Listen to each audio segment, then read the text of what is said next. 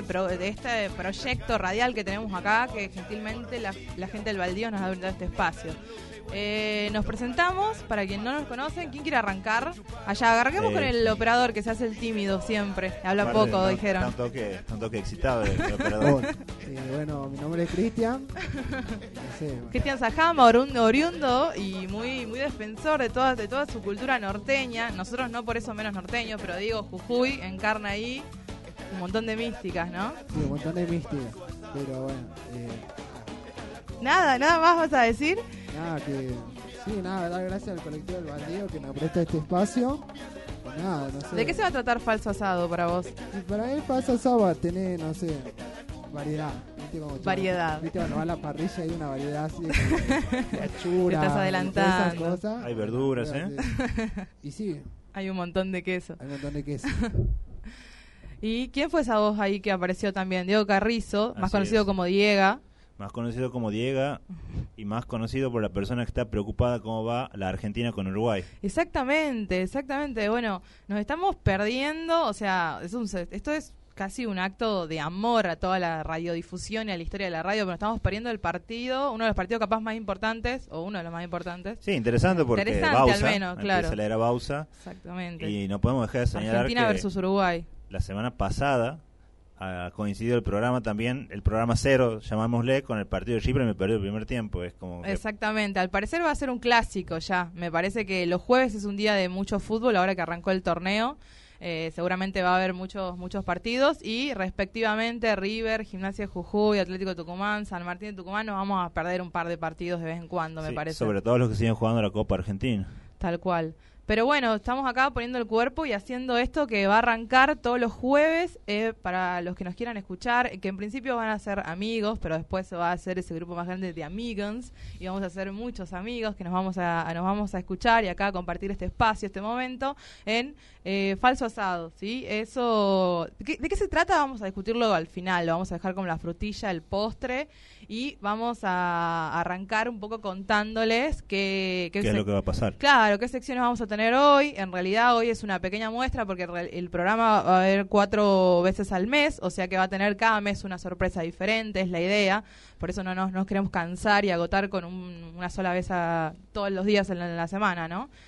Eh, Hoy, por ejemplo, vamos a tener una columna de nuestro amigo Flavio Tanoni, mejor conocido como Masca, en el que nos va a recomendar, digamos así como algo, una obra, una obra de arte que a él le parezca igual. De todas formas, no nos adelantemos más porque él va a contar Exactamente, y va a de qué explicar se de qué se trata. trata. Pero queremos que se convierta en uno de nuestros columnistas Sí. estrella, esa, esa es la idea. Nosotros queremos que de acá salgan todas, todas estrellas, digamos, que de- venga Continental y nos ruegue por favor que soltemos a Flavio Tanoni o a quien sea para que se, bueno, o que o no, y negociemos de última y hagamos crecer este hermoso espacio eh, que es eh, el, el colectivo cultural del Baldío, ¿no? También contémosle a la gente que estábamos hablando hoy de, de- de los columnistas y todo y planteamos que uno de nuestros sueños es poder cumplir, no sé, algún número redondo de programas. Pongámosle, no sé, 10, no Claro, sé, 5 exactamente. cinco capaz. Con 10 para- nos conformamos. para, para poder celebrar y juntarnos con todos los columnistas y los integrantes de Falso Asado, poder tomar, compartir algo. Sí, sí. ¿En la los- compartida vamos a hacer asado o no?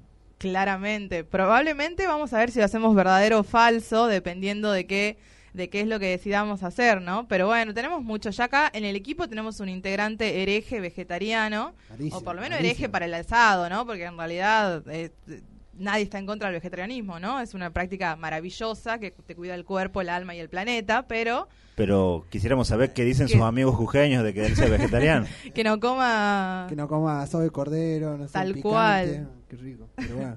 Qué rico. Así es. Bueno, ya saben que para los que arrancan escuchándonos ahora, eh, lo van a poder hacer todos los jueves de ahora en más, de 9 de la noche a 11, de 21 a 23, para ser más precisa. Y tienen las vías de comunicación durante la semana, que hemos creado un maravilloso Facebook hermoso, que se llama eh, Falso Asado. En realidad es una página, una Una fanpage. fanpage. Exactamente, le pueden ir y dar y llenarlo de me gusta. Cuando lleguemos a un número redondo de me gustas, también algo vamos a hacer. Un número que nos convenza de que hemos ¿Fiesta saltado no? el límite, ¿no? ¿Cuánto, ¿Cuánto me gusta hacemos fiesta? Y bueno, uno, uno que, que por lo menos, uno que tenga, digamos, una justificada razón para, para ejercer una fiesta. Igual yo creo que habría que ir también como paulatinamente, capaz que llegamos a una X cantidad de me gusta y remeras, regalamos un par de remeras. Ah, bien, Sí, eso remera, me gusta. ¿no? Paso me gusta. siguiente, Sí. bueno, fiesta y explota todo. Explota todo. Bien, vamos, vamos en orden entonces. Vamos a ir escalonadamente. Igual ya vamos a, a publicar cuántos de los me gustas tenemos que tener para hacer la fiesta. Y después también ten- tenemos un eh, una Instagram. cuenta en Instagram. Sí, sí. ¿Qué es? Eh, no sé, falso asado creo que. Falso ¿Cómo asado, que? falso asado Falso Estamos- ok. Tenemos ahí que, que aceitar un par de cuestiones. Pero también no hay que dejar de decir que se puede escuchar descargando la aplicación de Radio El Baldío desde para todos los que Play tengan el, tengan el Play Android. Store, tengan Android, Para pueden Android. descargarlo y mientras van caminando, ah, por suerte el 4G funciona bastante bien en ciertos lugares y eh, pueden escucharlo también ahí en esa aplicación. A través de esa aplicación nos pueden escuchar a estas tres personas hermosas y delirantes que vamos a acompañarlos de ahora en más los jueves de 21 a 23. Vamos con algo de música y arrancamos, ¿no?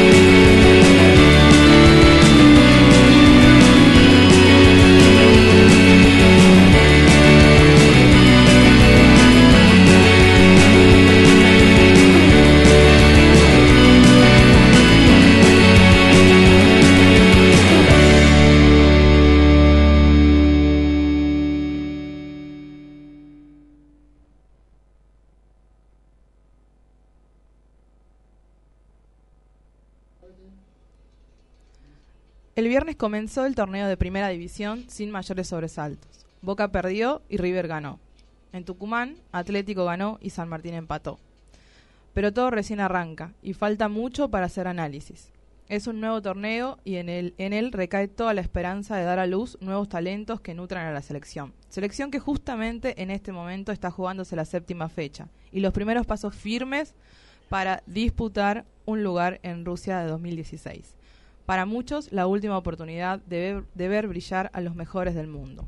Brasil también jugó y venció a Ecuador con goles de Neymar y Jesús. Subido al pony de la medalla de oro en los Juegos Olímpicos, el eterno rival quiere hacer lo propio en las eliminatorias. Y al menos tiene el empujón que necesitaba, una joven selección que logró un importante triunfo y el reconocimiento de su país. Brasil tiene enfrente, sin embargo, Muchas algo mucho peor. Esta vez ni Jesús lo salva. La tienen pesada en algo más que el fútbol. Y es que no son tiempos de demasiada alegría. En Brasil. Dilma, Dilma fue destituida y el golpe de. Estado ya es un hecho. ¿Qué implicancias tendrá un golpe de Estado? Me pregunto. Los que lo celebran dicen que se recuperarán las vías de la confianza, el desarrollo, la gestión eficiente, el buen gobierno y la generación de empleo y riqueza. Pero lo último que recuerdo de golpe de Estado no está para nada relacionado con esta sarta de eufemismos. Venezuela, entre marcha y contramarcha, también hizo lo suyo. Enfrentó temprano a Colombia, pero no pudo. Perdió 2 a 0. Sin embargo, la atención de los portales de noticias estaba puesta en otro lado. Caracas blindada por una marcha contra Maduro, dicen los titulares de diarios, vestidos de blanco y con banderas de país, ese, del país, ese viejo truco de la derecha. Los opositores marchan a Caracas. ¿Por qué marchan los venezolanos? Se preguntan los medios. ¿Quiénes serán los venezolanos? Me pregunto yo. Con la toma de Caracas, la oposición pide que Maduro presente su renuncia. Algunos, muy pocos, lo llaman referéndum revocatorio. Y otros, unos cuantos, lo llaman campañas de odio, desinformación y agresiones psicológicas hacia el pueblo venezolano. ¿Qué pasa? ¿Qué está pasando en la patria grande? Nota mental. Los domingos, las resacas, las crisis, los golpes se pasan mejor, se disimulan más si hay una buena compañía, el fútbol. vergüenza me sube el color rojo Aunque yo ya no me mojo. Si me ataca algún miedo No profeso ningún credo Ni me creo ningún macho. Alcohólico no soy Pero a veces me emborracho.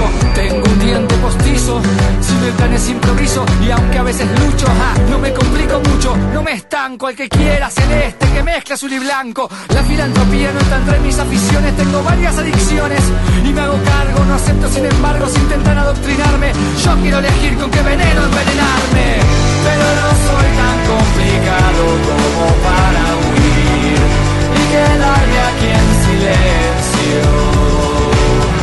Pero no soy tan simple como para no advertir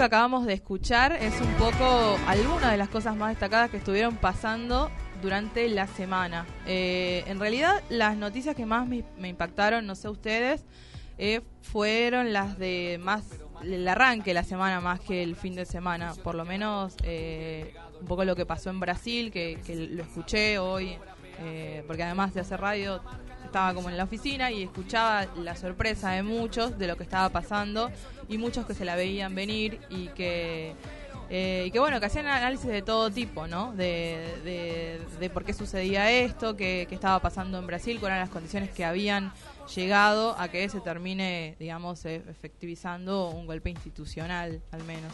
Claro, sí se está dando lo que he visto que muchos intelectuales, intelectuales nombran como un golpe blando. Es decir, se, están se ha destituido a un presidente, eh, digamos que el, el que lo destituido es la derecha, la oligarquía de Brasil, pero me parece que de todas formas las lecturas que hay que hacer tienen que empezar a complejizarse un poco porque Sin lugar a dudas, Sí. es una cuestión como que está pasando en, en, en varios lugares, digamos, no solo en Brasil. Perdón, sí. No, no, sí, sí, no, porque por ahí este, algunas personas que tenemos algún tipo de posicionamiento político, este, por ahí tendemos a pensar muchas veces que, este, eh, por ejemplo, el gobierno de Dilma, para bueno, para centrarme ahí, ha hecho todo bien, pero me parece que estaría bueno ver, seguramente ha tenido errores, lo cual no justifica de todas formas lo que está pasando y lo que se le está haciendo y bueno, la destitución. Me parece, no sé. De todas formas, lo mismo en lo mismo lo que está pasando en Venezuela. Venezuela. El otro día, por ejemplo, he tenido la oportunidad de escuchar a un señor que la verdad no me acuerdo quién es, pero ha venido a disertar, señor de Venezuela, en Santiago del Estero, este, que le explicaba que es un avance, se están produciendo avances de derecha, pero también él lo caracterizaba a Maduro como alguien no, ap- no apto para poder, digamos, pilotear eh, el país, el país que le toca. Pero bueno, no sé, me parece que los análisis que se, se pueden hacer tienen que ser muchos, son muchos, y bueno, hay que hay que sentarse un poco y concentrar la lectura en algunas cosas y, y Sí, no por ahí a es difícil desde acá porque uno lo que escucha o por lo menos el, el, el consumidor de medios normal, digamos, en general está leyendo los medios y lees las grandes réplicas que te hace La Nación, Clarín y o la Gaceta mismo, digamos, de los grandes medios de esos lugares. Entonces, por ahí es difícil diferenciar de... Yo leía, por ejemplo, eh, em, ¿qué, qué pasa con los venezolanos? Decía uno de los títulos que leí hoy. Y, yo me preguntaba si, si a quiénes incluía justamente a los venezolanos, porque es como que yo te diga, bueno, marcharon ayer una cantidad de personas X, o, qué sé yo, pasa un poco con los cacerolazos, y vos decís, bueno, sí, Argentina movilizada, pero digamos, dentro de ese conjunto de personas que se movilizan y que por ahí están eh, participando a través de determinadas expresiones, digamos, populares, no terminan representando a todos los venezolanos, o capaz que es a un sector de los venezolanos, en este caso que están más ligados por ahí con sectores más conservadores, capaz, o que están, son más antichavistas también, digamos, dentro de la, de la pluralidad de, de- de- de opiniones que debe haber ahí, ¿no? Sí, por ahí cuando hablamos de los grandes medios me parece que no solo hay que pensar en, bueno, en Clarín, que es el más reconocido, digamos, el más simbólico si se quiere. Eh, les doy un ejemplo, hoy estaba escuchando un programa de deportes en la red, que lo suelo escuchar, este, y estas personas tienen que ir a cubrir el partido de la selección. Argentina juega el martes con Venezuela. Y bueno, ellos hablaban, la verdad, claro. La verdad no sabemos si vamos a ir, queremos tenemos que cuidar a, a nuestro equipo, está no se puede vivir en Venezuela, no hay comida, la verdad se está viendo si se juega el partido. Digamos, ideología me parece que hay en todos lados, me parece que hay que empezar a tratar, digamos, de, de- de leerla, de saber leerla y bueno, saber evaluar por ahí de dónde viene y quién viene y por qué lo dicen. Sí, y después está el torneo nuestro, ¿no? Que tuvo, digamos, arrancó, digamos así, con, con pocas luces, a, a diferencias de otros años, porque viene ya bastante machacado de toda, de toda la etapa de transición, eh, con todos los problemas, digamos, de corrupción que sí. está teniendo la AFA, la FIFA misma y todo lo demás. Y, y arrancó además con esto, bueno, con, el- con las cuestiones para torneo, digamos, que es lo que me comentaba, comentábamos más temprano, ¿no? De lo de eh, esto, lo- los periodistas Ah. que alrededor de eso, digamos, empezaron a, eh, se viralizaron noticias, digo, fue, fue más allá de los resultados, de hecho, Sí. y, eh, creo que todos, el torneo está recién arrancando, medio que a nadie nos, nos, nos, no- no- nos, nos coptó la, la atención todavía, entonces empezaron a ver como noticias alrededor de eso, digamos. Estamos hablando Vos tenías una para comentarme, Del señor Furcade. tal cual. Contaba un poquito qué pasó con eso. Bueno, el señor Furcade es un periodista deportivo de Teisa Sport muy, muy poco conocido, la verdad. Vos De me hecho, decías que además que eh, transmitía la B, la, la primera vez. no, no, no transmitía, Ah, hacía, este, hacía campo, costado de cancha. pero muy poco, muy poco, muy poca prisión, digamos. Este, de hecho, yo que soy un enfermo del deporte y veo mucho Teisa Sport, ni lo, ni lo conocía ni lo registraba, básicamente. Bueno, la cuestión es que este muchacho tenía la costumbre de, como mucha gente dice, arrimar el bochín con chicas, pero por ahí de una manera no, no tan grata. No exantas. De alguna manera, en un No principio uno lee... Ah, primero vamos a aclarar, vamos por orden, porque si no, no se va a entender. Este, una, un grupo de mujeres, básicamente, ha sacado a la luz unos chats que han tenido con él, eh, bueno, mostrando la forma en sí, que él las visibilizándolo un poco, digamos, pues, y acusándolo de violencia de género, de hecho, eh, por la manera en la que trataba a, a la- a las mujeres en esos Claro, chats. en algunos momentos se puede ver situaciones en las que él se plantea como una persona muy conocida, que se la sabe todas, que tiene plata, que tiene auto y que eso lo hace merecedor de un sí cuando habla con una chica, pero cuando esta chica le decía que no o que espere o cualquier cosa que no sea un sí, este personaje le contestaba mal, le decía que era un idiota, le decía que era una estúpida, bueno, y demás improperios que no hace falta eh, nombrarlos ahora, pero la cuestión es esa. Y bueno, en torno a eso, al margen de que es una situación que se enmarca en una situación bueno muy concreta que es la violencia de género y es repudiable. Por otro lado, también han salido una cantidad de bromas y de memes de vinculadas a este que señor. están tan, tan de moda ahora, ¿no? En las redes sociales. Aparece algo y ya al toque se empieza a viralizar por todos lados y... Por ejemplo, el meme más conocido, va, no sé si es el meme más conocido, pero para mí el más gracioso es uno en que se basa en una, un chat que él tiene con una, una de estas captura. chicas, una captura de un chat en sí, Sí, sí. en el que él dice que Lo vi, lo vi. estaba hablando en el privado de, no sé, en el VIP, perdón, de un boliche que no sé cómo se llama, con Chechu Bonelli, y que él le decía, que ella le decía que él era un, un chabón lindo, con plata, con auto. Sin ego, lo que decía. se viste bien. Sin egos, pero soy un Claro. chabón lindo, sin plata, y me preguntan por qué estoy soltero. Exactamente, y claramente se caracterizaba como un buen partido él, él solito. Se construyó como un buen partido él. Bueno, y tengo, tengo un dato de color que calculo que mucha gente lo debe saber, pero he visto una entrevista a Chechu Bonelli hoy en el que ella desmiente totalmente eso. Dice ella que nunca ha hablado. De hecho hay un Claro. hay un hasta hay un tuit gracioso de Zitanich que es el marido de Cecilia Bonelli. Y Ah, no, no me acuerdo bien, pero hacía un chiste y se reía. Y algo algo así como diciendo yo la última vez que hablé en un, en un VIP con Chechu me dijo que mi hijo se hizo caca y la verdad que ni me agrandé.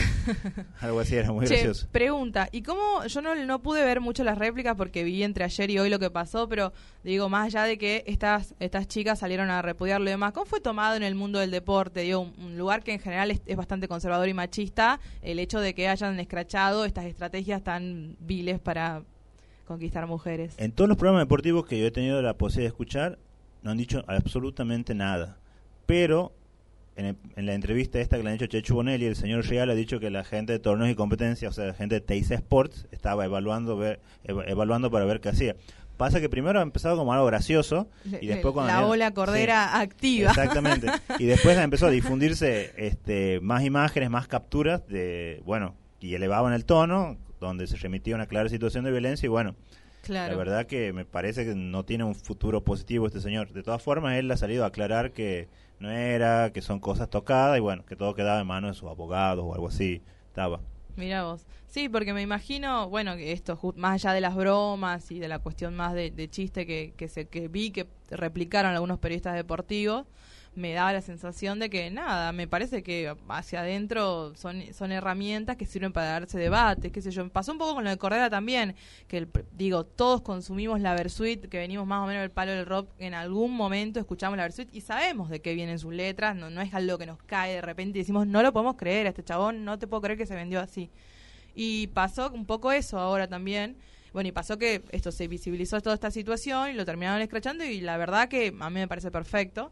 Eh, pero digo, más allá de eso, está buena estas olas que, que hay de, de- de repensar, digamos, el machismo y todas estas cuestiones de las que se habla muy flojamente, muy así a la liviana, pensarla de una manera más estructural, digo, está, está en todos lados, todo Sí, el sí, tiempo. por un lado, la verdad que nos lamentamos muchos que ve- ver a la derecha envalentonada, pero es muy positivo ver a muchas mujeres que están envalentonadas para poder denunciar estas situaciones de violencia y bueno, eso está, creo que muy bueno, digamos, no tengo otra forma de decir. Así es, me parece bárbaro. Sí, eh, Cristian, el, el locutor estrella tiene algo para agregar, además de buena música y muy buena enganche de temas y, y letras y todo. Eh, hola, el, por ahí siento que no se me escucha. ¿Vos sentís que no se te escucha? Sí, ahora sí. Es posible. Ahí- Ahí está, porque el, no, ¿cómo se llama? Llegaron mensajes diciendo que por ahí se me siente la voz muy bajita, así que hay que Ah, como es que cierto. acercarte. Nosotros somos somos un programa de radio que quiere darle mucha respuesta a la necesidad de sus oyentes y sé que sabemos que quiere escucharnos, así que habla fuerte y claro, por favor, Eh, la noticia se, de esta semana, bueno, estuve, estuve leyendo dos. Estuviste eh, googleando. estuve glu- ¿Qué encontraste? googleando. Encontré una que Para, para, quiero, quiero que me digas primero, si es una fuente, mirá que los periodistas somos re exigentes con la fuente.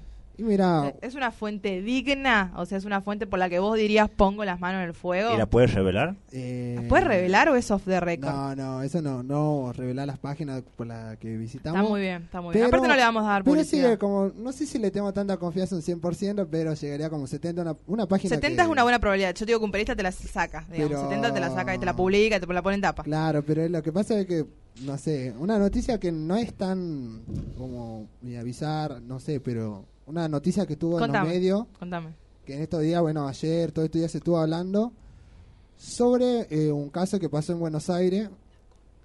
eh, un caso que pasa en Buenos Aires sobre este este doctor que mató a un, a un chango de la Tal villa. cual. Hoy escuché en todos lados que Eh, pasó bueno, eso, sí, lo del doctor. eh, No entendí nada. ¿Me contás de qué se trata? La, not- la noticia no se basa en eso, pero se basa en un Facebook que se creó. Hijo de puta, te vamos a visitar. Fue como si la, la- el, como si el título de este diario dice, bueno, amigos del ladrón muerto dejaron terrible amenaza por Facebook. El doctor hizo básicamente que, porque te juro que se me escapó esa noticia. eh. ¿Cómo decía el doctor? eh, eh, no sé en qué villa, o allá en Buenos Aires, bueno, pasó la noticia de que un ladrón le quiso robar el auto y le pegó un tiro al chico este. A partir de eso, el domingo a la tarde, el, el, el chico que quiso robar el auto murió. murió con un tiro y el, como decía el doctor este, portaba arma. Bien. Que- Un doctor. Sí, un Polémico. doctor. sé, Y agarraba, bueno, igual decía de que, sí, en la nota, estuve leyendo notas relacionadas al tema, que decían de que sí, él llevaba, portaba arma porque donde estaba su consultorio, creo, estaba como era medio inseguro. Y bueno, a pesar de todo, eh, Inseguridad. bueno, igual a eso, los, como decían los hermanos, todo a partir del domingo a la tarde, crearon un Facebook. Un Facebook que, bueno, de ahí como comenzaron a, que se llama, eh, a ver, eh, bueno, en este Facebook se creó, que fue al, al toque cerrado como a la noche, como se comenzó el domingo a la tarde y el domingo a la noche ya estaba cerrado este Facebook. Claro, Facebook se da cuenta que, que Tenía estaban, 13- 1333 que la estaban pudriendo. comentario el Facebook, en donde primero eran saludos y después comenzó a tener amenazas. Ah, demoró un poco Facebook en cerrar, ¿no? Sí. Sí, igual decía, te vamos a visitar, donde, sabemos dónde vivís, eh, Claro. vas a pagar lágrima por lágrima. Pero a todo esto, yo escuché, cosa. perdón, ¿eh? yo escuché que el doctor, a- al contrario de refugiarse en su casa por temor a que lo vayan a visitar efectivamente, los vengadores de- del muchacho, eh, escuché que estuvo en Real. Que lo entrevistó Ah, estuvo- No, escuché anoche que estuvo Fantino en también. Fantino, perdón, perdón, no, Sí, no, pero estuvo en creo Fantino. que también estuvo, eh, No sé- ayer, ayer también, también creo que cuando estaba buscando esta nota decía que estuvo también a la tarde en otros medios. Estuvo Igual- por todos los medios. Sí, igual fue detenido, todo eso, a pesar de todo eso, igual es como salió, como dice que, que no, que está mal, nervioso. Y que no Preocupado puede por el hijo. No, preocupado por el hijo, todo eso. Así que, Pero se puede, digo, o sea, no entiendo bien igual los procesos legales, ¿no? Pero digo, una persona que, que de repente mata a otra, digamos, puede, puede ir por todos los medios así como tipo libremente a hablar, o sea, no no no es como que la- no, no es como que directamente arranca un proceso judicial que no le tiene que permitir, digamos, ¿no?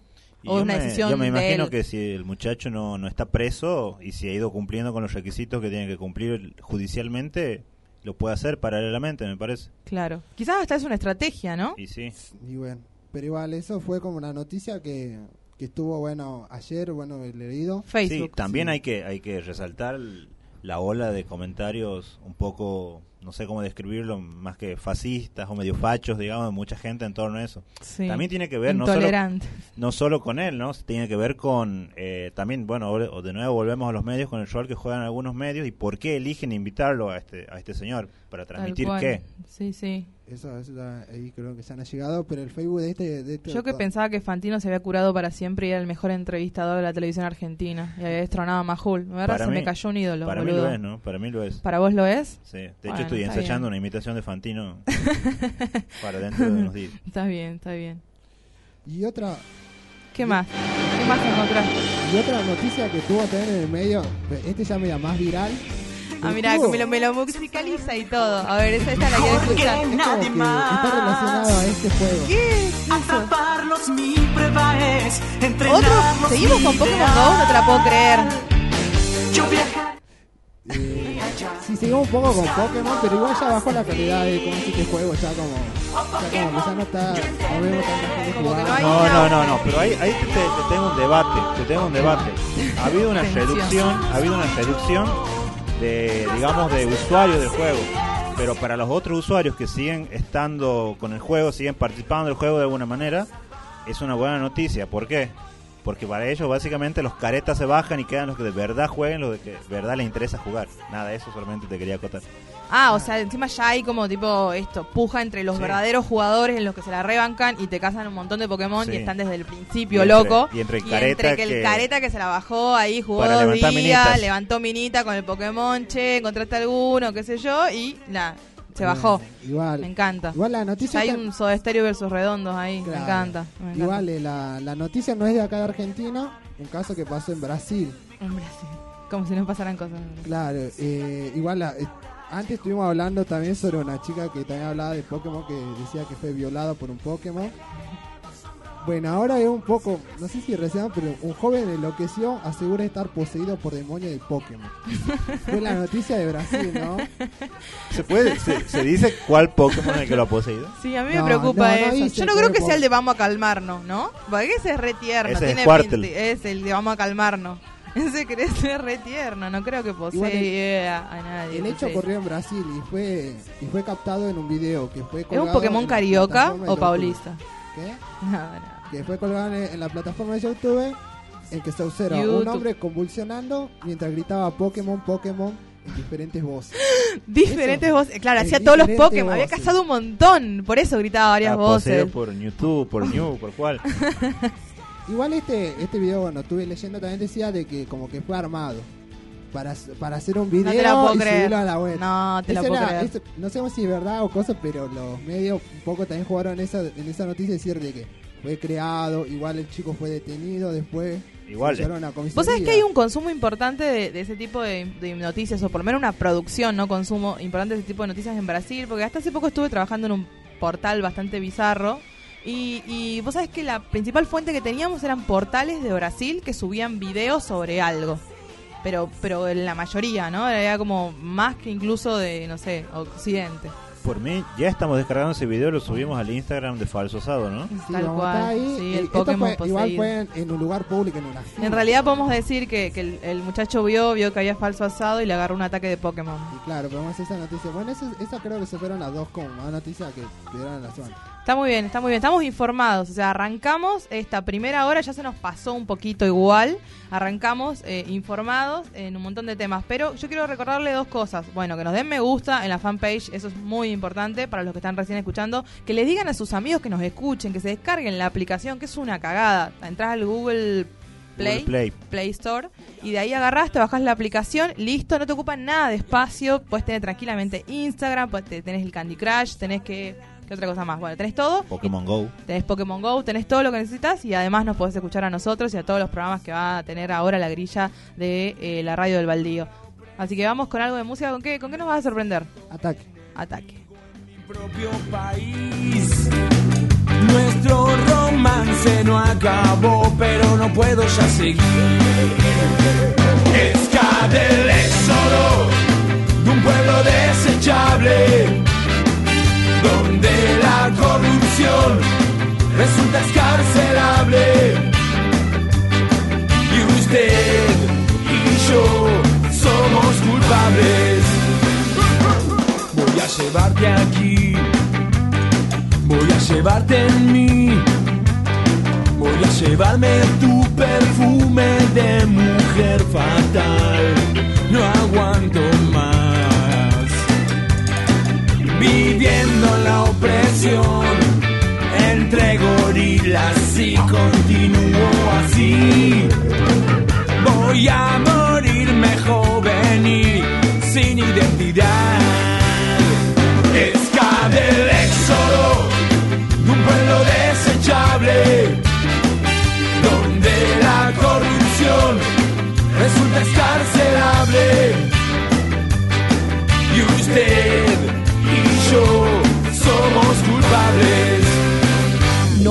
llores por mí, Argentina. Me quedo con tu bandera de cielo azul, de mar azul, que el firmamento, iluminado por el sol, brilla donde voy. Voy a dejarte atrás. De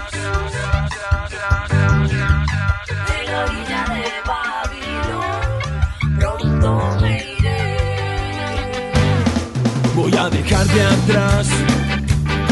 Voy a dejarte atrás. De la orilla de Babilón. Pronto me iré. Esca del Un pueblo desechable. Donde la corrupción resulta escarcelable. Y usted y yo somos culpables.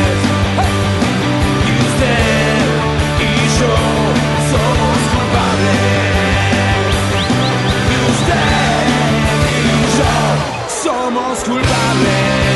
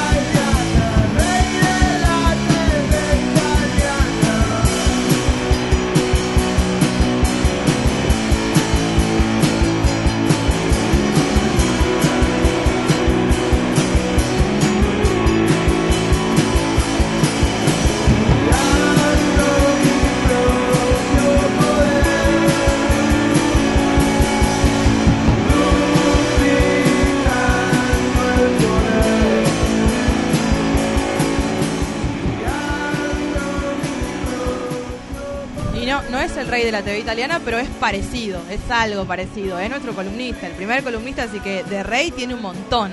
Eh, mientras Diego Carrizo comparte la foto que nos acabamos de sacar con él, yo voy a tener el honor de presentarlo. Le decimos el Masca, así que para nosotros va a ser el Masca, no vamos a hacer demasiado, demasiadas cosas. Además en Facebook es el Masca, así que si quieren hacerse fan de él, también lo pueden seguir como el Masca. O sea, no hay, no hay otra manera de llamarlo. Pero bueno, hola Masca, bienvenido, bienvenido a Falso Asado, gracias por sumarte a este espacio, eh, por bueno, por, por, por hacer lo que vas a hacer. ¿Qué vas a hacer? ¿A qué, ¿Con qué nos vas a aportar a este programa? Bueno, buenas noches chicos, muchas gracias por la invitación a, a Falso Asado. Este, y bueno, para seguir un, un poco con, con la onda de lo que se venía hablando en la sección anterior que decía Claro, porque estuviste escuchando, estabas Estuve- como ahí calladito y yo te veía unas ganas de participar y ahí... en realidad me habían invitado para Seba Mate, entonces bueno, ya me quedo me quedo para hablar un poco sobre otras cosas. Eh, escuchaba atentamente sobre lo que estaba pasando en Brasil. Eh, podemos hablar de, de falsos gobiernos también. Ah, muy bien. Este, para seguir con la onda, también tenemos un falso presidente que asumió diciendo un montón de cosas que terminaron siendo este mentira, ya sabíamos, pero bueno, eh, fue así. Y para seguir con eso, yo me voy a considerar también un falso columnista. Muy bien. Entonces, voy a, voy a hablar de, de un tema que por ahí este, lo, lo voy a hacer desde un lugar de un simple admirador de, de algunas cosas o espectador y no desde un conocimiento más este, profundo Técnico, o- científico o, del aca- tema. o académico Bien. porque aquí en Pero Tucumán está sí. bueno porque es como resignificar la palabra falso para mí, ¿entendés? Es como decir, bueno, las cosas falsas en general están ligadas a lo malo y en general, de hecho, lo son. Pero bueno, ahora vamos a hacer un. Sos un falso columnista, pero para nosotros sos el verdadero. Claro, estoy, a- de hecho estoy acá eh, y, y no estoy cazando Pokémones por ahí. Este, podría, pero bueno. Y Qué ganas no te faltan, No me claro, faltan, está. la verdad que no, no me faltan. Y más con la noticia de ese video, la verdad que me ha motivado mucho. A no jugarlo. Sí. Pero bueno, la, la idea es opinar un, un poco sobre algunas obras, algunas, algunas películas, obras de teatro, documentales que haya visto eh, estos últimos días y la verdad que eh, quiera compartirlo con, con todos ustedes y con la audiencia este, por eh, distintas características. Puede ser que al- alguna, alguna obra sea este, valorable en sí por su contenido estético, valga la pena desde la realización artística, eh, quizás otra por lo que transmiten en cuanto al, al contenido, o eh, puede resultar que otras nos resulte interesante porque eh, por lo que hay detrás de, de la misma obra. Quizá hay alguna historia detrás de la película que ah, para nosotros no nos resulte interesante. Eh, bueno, digamos eh, directamente algún chisme, quizá. Claro, algún trasfondo, Algún algo, trasfondo. algo, algo detrás de escena que no conocemos y que la, la película te para de hablar. Exacto. ¿Algún dato de color? Algún dato. Algún dato de color. Yo, te- yo tengo Sí, una duda. sí. Ah, ¿De, de dónde sale este Masca, eh, eh, digamos, apasionado por esa parte de la cultura, digamos, por llamarlo de alguna manera? Eh, quizá eh, empezó en el momento en que me quedé sin cable para ver fútbol. Muy bien, Eh, claro, es una es- excelente ese- eh, sí, alternativa. Yo creo que eso ha, ha determinado mucho mi vida. Y el internet lento me parece que también ha colaborado, ¿no? Claro, pocos gigas sí, de eh, internet. exacto, sí, directamente no eh, la carencia de internet. Este, entonces, bueno, tuve que, que recurrir a otro a otros entretenimientos. No soy bueno para, para los deportes, entonces me tuve que de- dedicar a esto. Perfecto. Igual aclaro que con el más que hemos jugado al fútbol un par de veces y bueno, hacemos lo que podemos, pero Claro, algo hacemos. jugando al fútbol son muy buenos ve- veedores de películas. Exacto. Somos, somos muy buenos falsos columnistas. Pero el otro día lo vi corriendo al Masca, ¿no? Yo pasaba por la bici por el parque y lo veía No, compa- o sea que, o sea que hay un equilibrio ahí entre lo estamos- intelectual y lo claro, físico, queremos- siempre. Un griego, el volver. chabón era un griego, Exacto, sí, exacto. Este, bueno, y eh, además también eh, me, me parece que, que está bueno mencionar que acá en Tucumán eh, tenemos una, una gran movida teatral, una gran movida este, en relación a- al cine. Si queremos ver este, cine, tenemos muchos espacios eh, gratuitos, algunos de ellos, y otros también este, muy, muy baratos. Muchas de las películas que yo voy a comentar y que vi eh, son vistas en, en esos espacios. Sí, estaría muy bueno que siempre lo, lo recomiendes porque, bueno, Sí. el acceso a la cultura, facilitar el acceso a la cultura está muy bueno. Sí, por, por ejemplo, este, el espacio Inca pasa muy buenas películas, eh, sábado, domingo, eh, no, domingo, lunes y martes. Después, Sí, eh, después yo veo que hay, una, por ejemplo, una, una cuestión que se sostiene bastante, una práctica que se sostiene bastante bien y, y que se implementa mucho, que son los cines de debate, en los que la verdad concurre bastante gente, digamos. O sea, hay gente que se junta a ver películas, por ahí a compartir una comidita, un trago y disfruta de la película y después debate al respecto, o por lo menos la charla colectivamente, ¿no? El hecho colectivo de ver una película a mí me parece algo irreemplazable. Exacto, tal cual, eso, eso es así, digamos, el hecho de, de lo que se genera en el momento de, de ver con otro la, la película y después compartir ideas, la verdad que, que está que está muy bueno. Eh, por ejemplo, en Patio Lorca los días martes se da un espacio un espacio así. Eh, después en el Círculo de la Prensa los días viernes también hay otro espacio de cine donde se pueden ver por ahí películas que no son De no, estrenos. no son estrenos Por eso es un jueves de no estrenos, ¿no? Claro, eso decíamos, exacto, esa era la propuesta. jueves de, de no estreno y de películas por ahí que marcaron sí algún algún hito dentro de la historia del cine y que no se las ve usualmente así que bueno eso es un, un poco Bueno, ¿y qué nos trajiste para hoy? y bueno hoy eh, ya te hacemos laburar. ya Arrancaste, empiezo y listo. ¿Y qué pasa, ¿Y qué pasa si te dicen no, nada? Nada. claro no, no me habían avisado no Hablamos del Este, Conjuro 2 otra Claro, vez. podemos podemos hablar de, de Fantino de las entrevistas Claro, de, las entre- de, su, de su rol como estamos entrevistado. Perfecto. Encima estábamos todos enganchados acá, entonces. Este, no, bueno, sí, hice un, un poco de, de trabajo. Vi a- hace poco, casualmente, en, en el Círculo de la Prensa, en uno de estos espacios de cine que comentaba, una película que se llama Fitzcarraldo. Este, la verdad que me pareció muy buena y, y dan ganas de comentarla para compartir, digamos, con, con ustedes.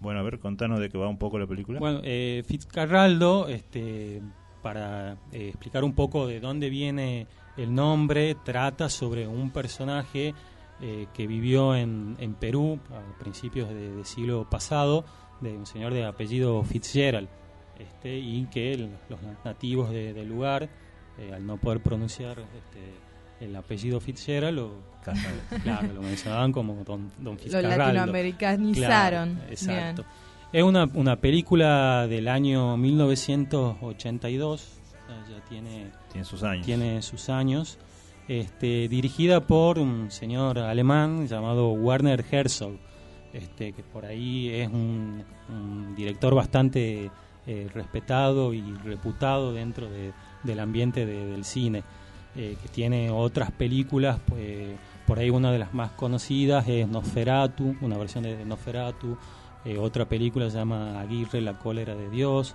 este, y bueno, y varias, varios proyectos ahí bastante locos, este, como nos acostumbra este director. Eh, Y que se destaca por salirse de las cuestiones más estéticas, desde el guion, desde la dirección. O Se- sea, digo, como. Se destaca por eh, porque se le imaginan proyectos este, por ahí un poco irrealizables o que aparentemente son irrealizables por la magnitud este, que implican y este, abocarse con todas sus energías a, a concretarlo, digamos. Y Fitzcarraldo es uno de, de esos de esos proyectos que ya, ya, eh, ya le- les, cuento, digamos. por qué. Podríamos, podríamos Sí. decir que es un cine que se diferencia mucho del cine hollywoodense que estamos acostumbrados a ver todos los jueves en las salas. No, totalmente, totalmente. No, no tiene nada que ver por la estética, por el, por las actuaciones también. El cine de Hollywood también nos, nos acostumbra mucho a una actuación que, que tiende a ser este, realista este, o, o naturalista. Bueno, eso se basa en toda un- una academia de, de actuación. Y las actuaciones que vemos en, en esta película son eh, unas actuaciones mucho más es- estalladas, mucho más histriónicas, sobre todo porque uno de, el protagonista de, de la película es Klaus Kinski, un actor este, polaco que trabajó en muchas películas con Werner Herzog y tiene, tiene la- esa característica, tiene una gestualidad muy interesante, una corporalidad eh, muy, eh, eh, muy histriónica, entonces eh, es otro tipo de actuación a la, que tenemos, a la que estamos acostumbrados. Eh, por ahí, digamos, eh, Kinski también en relación a lo que a lo que se hablaba anteriormente, en relación al, machismo y, otras cosas, también eh, es conocido eh, por tener eh, varias este, acusaciones de, de abusos eh, hacia su- sus hijas. Eh, Natalia Kinski, que es vos. otra, otra actriz, y Paula Kinski. Eh, entonces, bueno, eso también Es es, un actor bastante polémico. es un actor, un actor bastante polémico, eh, que bueno, también es otro debate en relación a lo que hablábamos, a lo que ustedes mencionaban anteriormente a- eh, sobre el pelado Cordera, digamos, este, eh, personas que por ahí son talentosas eh, en, en su arte, pero eh, como Seres humanos como son unos forros. Son totalmente. Son eh, es más eh, eh, Kinski, digamos, hay muchos libros escritos sobre él, eh, sobre una persona que tiene una, una patología, eh, realmente una pers- persona enferma men- mentalmente, pero este Un gran actor. un gran actor. Este, y bueno, y este Y decías lo de irre- irrealizable, digamos, de Irrealiz- Herzog. ¿Por qué esta es esta irrealizable? película es irrealizable porque cuenta, eh, o aparentemente irrealizable, porque cuenta eh, el anhelo o las expectativas de esta persona eh, Fiscarraldo de construir eh, una, un teatro de ópera en medio de, de la selva peruana. Era un, un tipo... eh, Totalmente irrealizable. Totalmente irrealizable, un tipo adinerado venido a menos, fanático de, de la música clásica, que tiene ese objetivo en mente y eh, busca di- diversas formas para conseguir fondos para co- construir ese teatro de ópera en medio, en medio de la Amazonia peruana. Eh, por ejemplo, intenta construir un, ferrocarril para ganar dinero, eh, intenta pone una fábrica de, hielo este, en medio de la selva amazónica con 50 grados de calor, sin electricidad. Obviamente, todos estos proyectos fracasan. Eh, lo interesante también es que esta película está basada en un Fitzgerald eh, real que vivió en Perú y que tuvo todas estas estas ideas. Pero O sea, intentó construir in- también inten- una- un teatro in- en- Intentó construir eh, un teatro. Una fábrica de hielo. Eh, bueno, la fábrica de hielo no sé si es parte de, de la sal que le quiso poner Herzog a la película, pero bueno, sí tenía estas ideas fantasiosas. Este, además la encuentran en Pellegrini y no, no, nada. Y bueno, y ante todos estos fracasos, este Fitzgerald se le, se le ocurre este, buscar financiamiento eh, con un- uno de los, de los emprendimientos que era boom en la selva peruana, que era la explotación de, del caucho, este, de los árboles de caucho. Entonces recurre a tratar de encontrar algún terreno que no esté apropiado por los por los terratenientes que se habían repartido ya eh, apropiado la- el territorio de la selva peruana para explotar los, los árboles de, caucho. Pero el, único espacio disponible que le quedaba era un lugar que se encontraba el río arriba de, un- de unas cataratas, este, de un río afluente de- del Amazonas, y la única forma de llegar a ese lugar para explotar el- eh, estos árboles de caucho era eh, salvando la- las cataratas. Este, entonces, bueno, eh, dentro de estos proyectos irrealizables, al este personaje Fitzgerald se le ocurre comprar un barco, consigue un financiamiento de, de, unas de una, una de sus amantes, este, una actriz, un personaje interpretado por Claudia Cardinali, por ahí para los, los más viejos eh, nos acordaremos que es una actriz que participa acá se, se ríen, la se ríen la algunos. de Claudia Cardinali. no, no voy a decir quién es, pero algunos se están riendo acá. Este, y bueno, eh, decía que es un, eh, una actriz que podemos recordar de películas como eh, Jesucristo de Franco Sefirelli, que nos hartamos de ver los más viejos en Semana Santa en Canal 10, digamos, antes de que pasen la película de eh, la última de... eh, bueno, acabo de olvidar cómo se llama el, el director este estadounidense, eh, el de Corazón Valiente. Este, ¿Qué es el, el actor? Sí. Eh, Mel Gibson. Mel Gibson, Ah. exacto. Bueno, antes del el Jesucristo de Mel Gibson era común que pasen esta Ah, película mira de Franco Sefirelli y ahí la podemos ver a esta actriz, que es Claudia Cardinal. Bueno, eh, tiene el, el financiamiento, compra un barco y decide que con ese barco va a llegar hasta el lugar donde está la plantación de caucho, no importándole este, que tenga que este, pasar por encima de, las cataratas. Y para ello eh, decide eh, adentrarse con el barco por la selva este, y rodear a, las cataratas. Entonces, este, bueno, recurre a indígenas del, del lugar que eh, para llegar al lugar donde tienen que llegar talan kilómetros y kilómetros de la selva y eh, trasladan eh, a hombro el barco este, por la selva para remontar las cataratas. Y, o sea, tenemos en cuenta que también no es un- una lanchita, sino Claro, que es un, sí. un barco eh, de, Tenía miedo de pre- pen- pensaba que iba a ser una pregunta tonta, se preguntaba de qué tamaño era el barco, la verdad. No, no, es un, un barco eh, bastante grande, de 300 toneladas, según los, los datos. Claro. Que, que los datos que me han llegado por ahí de algunos informantes. No, pero es un, un barco bastante grande. Eh, la cuestión es que eh, Herzog Logra entrar al barco, digamos, o sea, lo, lo eh, traslada. logran, lo- logran trasladarlo al barco. Pero la cuestión es que Herzog, este, para realizar eh, esta, eh, esta proeza, eh, decide hacerlo, hacerlo realmente, no, no fingir, no utilizar efectos especiales. Claro, ni este, animación, ni nada. sino que realmente cuenta con, con trata indígena que son los protago- protagonistas de la película y realmente talan kilómetros y kilómetros de, de selva transportándolo a- al barco.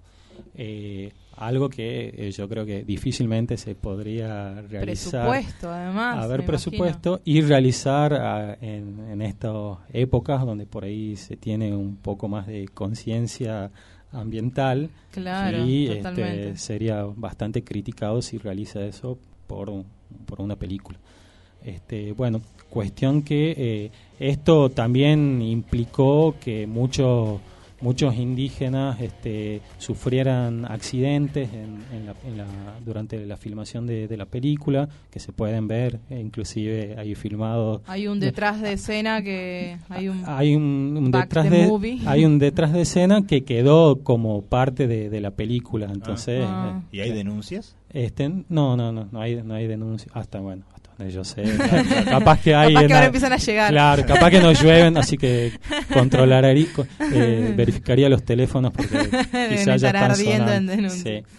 Eh, bueno, eh, o como algún dato de, de color que le comentaba Diego antes de, de- de entrar acá, de empezar, esta película originalmente iba a ser protagonizada por un actor llamado Jason Robards y por eh, Mick Jagger. Este iba a ser el Mick Jagger. eh, Mick Jagger el, Start Me Up. exacto el, el mismo este pero bueno el protagonista Jason Robards eh, eh, adquirió una de las pestes de- selváticas y durante Mick Jagger prefirió durante- bailar No, rock and roll y arriba de un. Claro, sí, un poco sí, porque la película se retrasó por culpa de la enfermedad de, de este Jason Robards, que no pudo seguir, no sé si... Pero para, fue antes de que Mick Jagger. Estoy muy fascinada con la parte de Mick Jagger. 82. ¿Fue Año- antes de que existan los Stones? No, No. sí. No, no, año 82. Claro, ¿no? los Stones ya eran los Stones. Los O sea, Stones existen desde el cine negro, desde el cine mudo prácticamente. así Mick Jagger Claro. tiene un par de películas, no sé si aquí nuestros informantes nos pueden informar, pero nos Sí. pueden avisar, pero tiene, me parece que es una especie de actor frustrado Eh, o algo así. Es- ahí algo guardado en el closet, ¿no? Sí, un- una película donde fue protagonista Mick Jagger, eh, Free- se llama Free Jack, Es. una protagonista futurista Ah, mira donde vos. trabaja junto a Emilio No, Esteves. igual me lo imaginaba tipo como si protagonizaba una película, me imaginaba tipo qué pasó ayer dos, digamos. No me lo imaginaba en una película de Herzog en el talando árboles Claro. y llevando un, un barco a, a hombro. Sí, la, la verdad que también tenía una, una amistad con, con Werner Herzog, entonces también Claro. eso hizo que, Por ahí va. que, que, claro, que fuera uno de los eh, propuestos para protagonizar la película. Eh, a raíz de la enfermedad del actor principal se retrasó la filmación y Jagger tenía ya compromisos de gira con los Stones. Estaban presentando en ese momento el disco Tattoo You. Entonces, Uy, discazo encima. sí. Uno de mis favoritos. entonces se perdió la filmación de la película y Herzog tuvo que desechar todo lo que había filmado hasta ese momento y ahí es donde lo, lo convoca a Klaus Kinski este, para que sea el protagonista. Y lo convoca un poco, yo creo, a regañadientes porque entre ellos tenían una relación bastante tormentosa entre Herzog y Kinski. Entramos a, la parte de Chimentos. Al lado B. Al lado B. Este, eso es la esencia de este programa. sí, me estoy dando cuenta que eso es lo que más le interesa a la gente. Eh, ellos ya habían filmado otras películas, pero la relación entre ellos era tan mala eh, que, este, porque este, los dos eran personas que tenían carácter bastante irascible. Eh, todo esto que queda documentado también en la, en la biografía de, de Werner Herzog, pero ahí él cuenta que era tan malo y era tan insoportable Klaus Kinski, un tipo totalmente despreciable, que los indígenas que participaban de la filmación de, la película le ofrecen a Werner Herzog que lo maten, que ellos iban a hacer cargo de, eliminarlo a, Klaus Kinski. Eh, y Herzog, era un ser espantoso. Era un ser espantoso. Eh, y, y Herzog cuenta que, bueno, que después de pensarlo largo tiempo, un par de veces. De cambiar el guion un par de veces. Exacto, priorizó terminar la película y no hacer caso. Y no matar a nadie. Y no, y, no matar a nadie. Hubiera este, sido como un bocadito tremendo sí, al final. muchas personas se quedaron con las ganas de, que se cumpla eso. Este... Y en términos de, digamos, del, del guion, qué sé yo, es una peli que vos la ves y tipo te deja ahí como pensando, es rara, digamos, o sea, es para cualquier tipo de público, ¿qué, qué, qué onda Yo eso? Creo que es para cualquier tipo de público que tenga un poco de aguante para estar dos horas cincuenta. Dos horas cincuenta horas. Este, sentado. Bueno, este, puedo ver en tres, dos, tres partes. ¿Apta para mayores de 15 años o no? Eh, sí, es apta para todo público, no, no tiene, no tiene escenas censuradas ni comprometidas así que la, puede ver todo el mundo. Eh, es, un, es una película realmente muy interesante, este, ver, digamos, este, un tipo que se embarca en proyectos eh, delirantes, pero para con tal de, cumplir cumplir su sueño, la, verdad que eso eso es lo que entretiene en la película, ver hasta dónde hasta dónde llega, hasta ¿no? dónde llega, hasta dónde es capaz de, de llegar, este, para para además para conquistar una cosa eh, no que no tiene un trasfondo material eh, él quiere realizar emprendimientos económicos pero no para volverse no para acumular dinero. no para acumular dinero sino para este, producir arte. producir producir arte. Este sí hay una, una mirada bastante eh, si queremos decir este occidental sobre la sociedad latinoamericana porque realmente era eh, medio eh, ilógico construir una ópera en un pueblo, en Iquitos, era el pueblo donde quería construir la, ópera, que no, no tenía nada que ver con la idiosincrasia, con la cultura del pueblo este, y con la cultura latinoamericana. Entonces era un poco como implantar algo este, de afuera. Eh, eso se ve reflejado en la película, se ve reflejado también cuando ellos van en el barco remontando el río, este, hay todo eh, una mirada hacia lo que está afuera, hacia lo otro, que son los indígenas que están en, la selva, como lo amenazante, como lo, como lo extraño, como, como lo otro, como lo que puede terminar con, con sus vidas. barbarie. Como la barbarie, que efectivamente puede terminar, podía terminar con sus vidas porque eran tribus eh, reductores de, cabeza, eh, pero la, mirada es de hacia, hacia lo extraño.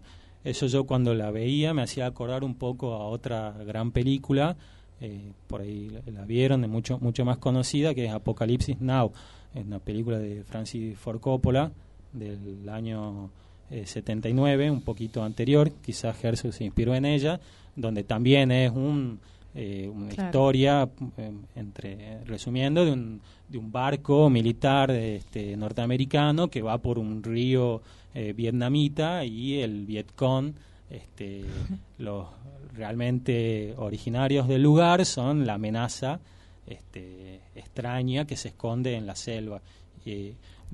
película que también está basada en otro libro que ya de paso también recomendamos que se llama El corazón de las tinieblas de Joseph Conrad. Este, así que bueno, un poco... Interesante, interesante por lo menos como plan, ¿no? Para ver la película. Yo tuve la oportunidad de ver algo de Herzog, pero estu la verdad me, me, me sorprendió gratamente. Eh, y son esas pelis como que en principio para el consumidor por ahí más, más de cine, más pochoclero, que, en la cual me incluyo, eh, es como ahí un poco te saca de la estructura y, tiene esta cuestión de esto de la, de la magnificencia de la escena que te deja medio boquiabierto. Yo había visto una donde estallan barriles de petróleo y ponen cosas de petróleo y no podía creer lo que pasaba. Sí, lo que no puedo creer es que la Betania haya visto una película de Herzog. eso es bastante, eso es bastante menos creíble, es verdad. Es cierto, es cierto. pero bueno, eh, no, sé qué, qué, nos encantó. Vamos a me parece que, el Masca tiene que seguir viniendo, tiene que seguir alentando nuestro espíritu estoy, contratado, entonces.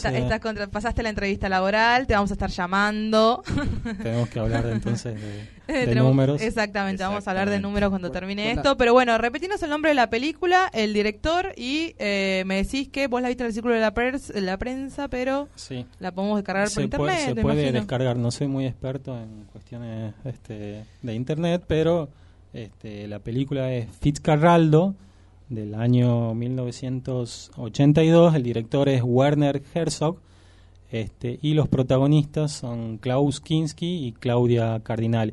Yo la, vi en el Círculo de la Prensa, que pueden ver películas todos los, viernes a las nueve y media. Paso, les recomiendo, este, este viernes este, van a pasar una muy buena película de Billy Wilder, un director norteamericano, eh, que se llama Apartamento de Soltero vamos pasando chivos también de películas. perfecto. Perfecto. Bueno, así es. Entonces, te agradecemos más que entonces por este primer, esta primera columna de jueves de no estrenos. Y bueno, seguimos con un poco de música y volvemos en un rato.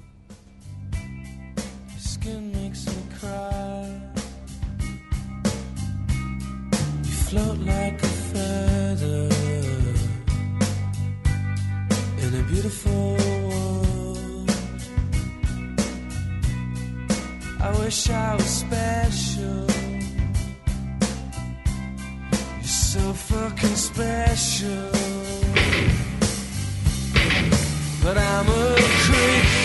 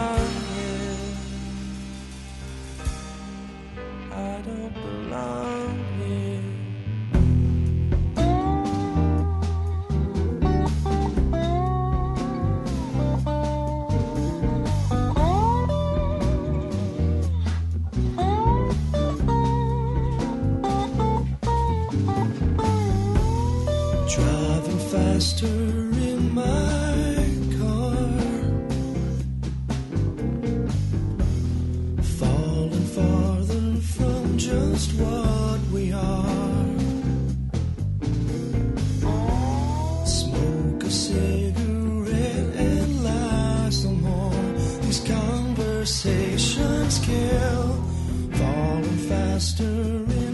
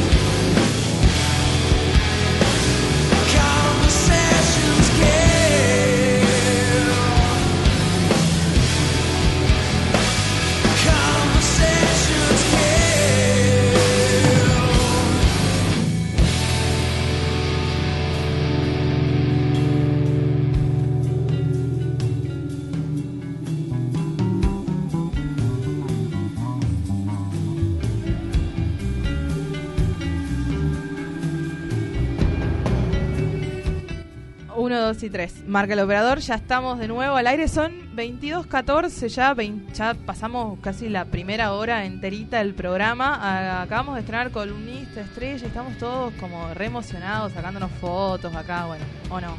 Qué, falta de criterio que tienen. ¿Qué falta de criterio? ¿Cómo puedes decir columnista estrella estando el otro columnista Estando el otro columnista, es verdad, eso no se hace, pero pasa que hay tantas estrellas en este cielo que este no las puedo ni contar. Eh, eh, no. El estudio sería esta colapsado, está, explotado. Está explotado. Exactamente, tenemos estudio lleno hoy, porque además tenemos presencias en vivo, todo. Me dijeron que para el otro programa capaz que vengan también otras personas haciendo el aguante. no Hacernos el aguante. Pero bueno, hasta acá como se van onomate. Claro, porque de repente esto se va a convertir en más que un programa. ¿Cómo? Visitas Vi- sorpresa. Visitas sorpresas. Espero que me sorprendan un montón, pero porque además este programa pensaba se va a tratar no solo de escucharnos, sino de, eh, de hacernos el aguante, ¿no? Porque venir, que- queremos que, que sea como un gran club de fútbol, digamos, banderas, trapos colgados, que se que genere la mística, que es lo que es lo que necesitamos Es para sobrevivir. que resume todo. es la palabra que resume casi todas las prácticas que hace este, estas tres personas. Eh, vamos a arrancar la... el- ya no queremos perder más tiempo con el bla bla. ¿Qué sigue, Diego Carrizo? Presente su, columna, su sección, su parte, su momento. Vamos a hablar en esta columna pseudo bautizada como nota de voz, de voz, y se, se haría el gesto de, de la- de los dos deditos moviéndose, pero bueno, espero que se entienda. A ver, la semana pasada hemos hablado de algo muy particular. Hemos preguntado a nuestros oyentes, este, por WhatsApp, claro está, cuál era el segundo deporte más popular de la Argentina.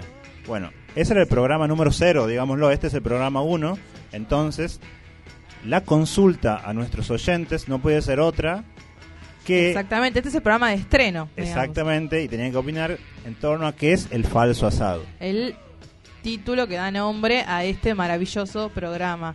Y eh, estuvimos toda la semana, arduamente, durante el fin de semana. Diego dejó de ver fútbol, yo dejé de salir el fin de semana y Cristian dejó de tocar la guitarra para recolectar audios. No, sí toqué la guitarra este fin de semana. es verdad, sí tocaste la guitarra, tocaste demasiado la guitarra. y la Betania ha salido y he visto Yo- fútbol.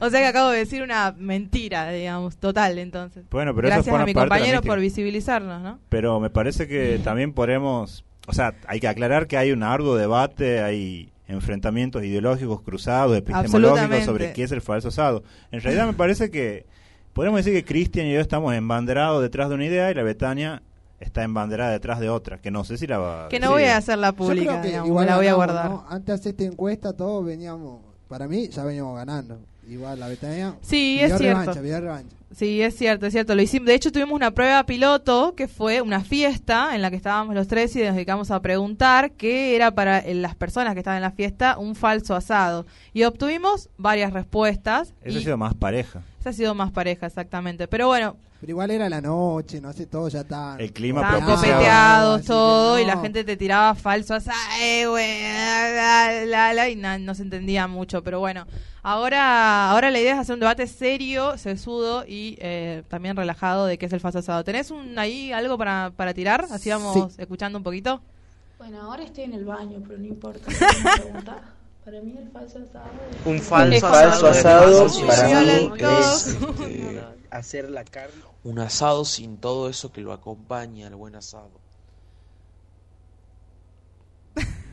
¿Seguí tirando magia, Cristian, o ha No, pasado algo? Para mí el falso asado vendría a ser que te hagan verduras asadas, un bajón. Para mí, hagan- un falso asado es es con las intenciones de hacer un asado. Están todos, todos tienen... Eh, es que son muy cortitos y se reproducen muy rápido, así como decir, uno por uno parece. Dale. Bueno, a ver. Al azar, al azar, el que salga primero, no importa. Es cuando vos le mentís a tu novia o a tu novio que te vas a comer un asado con tus amigos, con tus amigas y te vas a drogar. Muy preciso, muy conciso. Muy y claro. contundente. Un falso asado es faso sin lazado. También, de nuevo, sumando dos Un puntos falso al asado para mí es hacer la carne del asado en el horno. Es probable. Para mí un falso asado Para, para, yo es, quiero, yo quiero, yo este, quiero decir algo al respecto de la carne un asada. al asado sin todo eso que lo acompaña al buen asado. Sin pan, sin, sin vino, sin cerveza, no sé, sin unas buenas ensaladas bien hechas, eh, ese tipo de cosas para Una mí. buena O sea, ensalada carne bien hecha. sola a la parrilla, cualquier cosa. No, que yo quería decir algo respecto al asado al horno, digamos. Para mí, el asado al horno, yo sé que voy a entrar en una polémica acá y va- vamos a terminar yéndonos peleados todos y no va a haber cerveza de, de- de reconciliación. Que para mí el asado al horno tiene un saborcito especial, si está bien hecho, No. que, que iguala y a veces en ocasiones supera al asado de parrilla. Yo lo único que voy a Abierto decir- el debate. Lo único que voy a decir es que el asado, el mal llamado asado al horno, no es ni asado ni falso asado, no es nada. ¿Pero por qué? Argumentame un poco.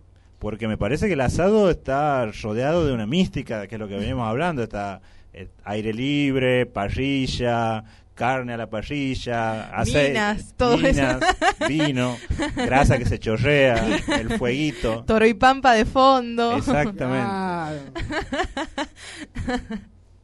Eh, ¿Vamos por más audio o no? Dale.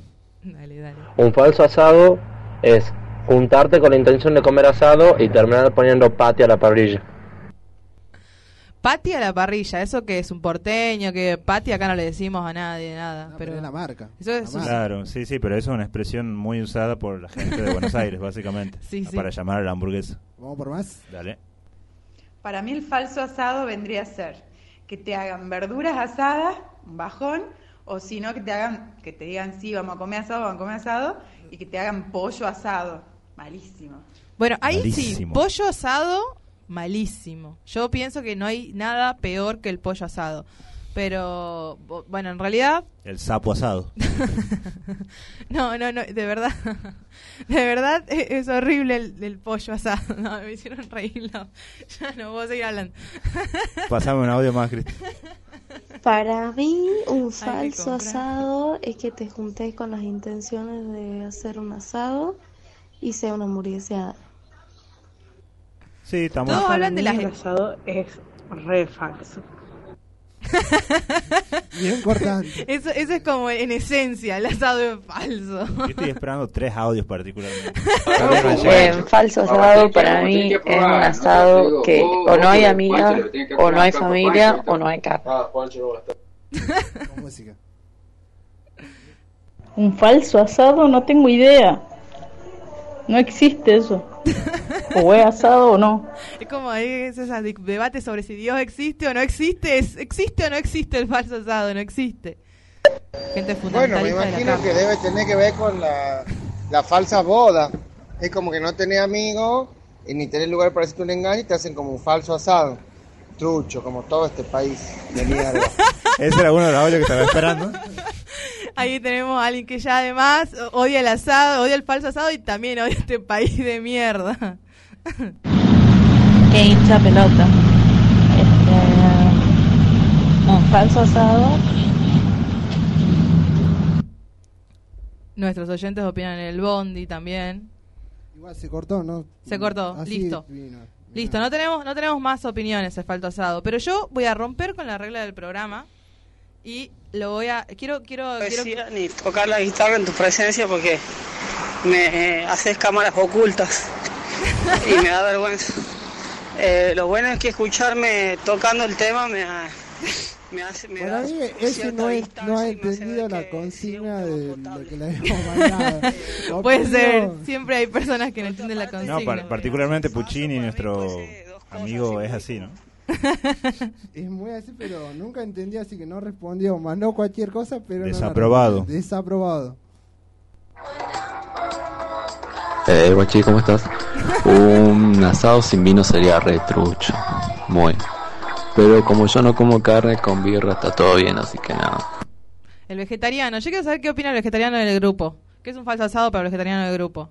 Para mí un falso asado, como he dicho de principio, no sé, un asado de- así medio barata, no sé. Yo decía al principio, no sé, tiraba una... Ay, no escuché esa opinión en ninguno de los audios del, del asado Eh, barato. Tiraba así, no sé, como sé, un- una parte de osobuco, una parte de puchero a la parrilla, viste, va a comprar y tiraba. Para mí también como decir pollo, viste.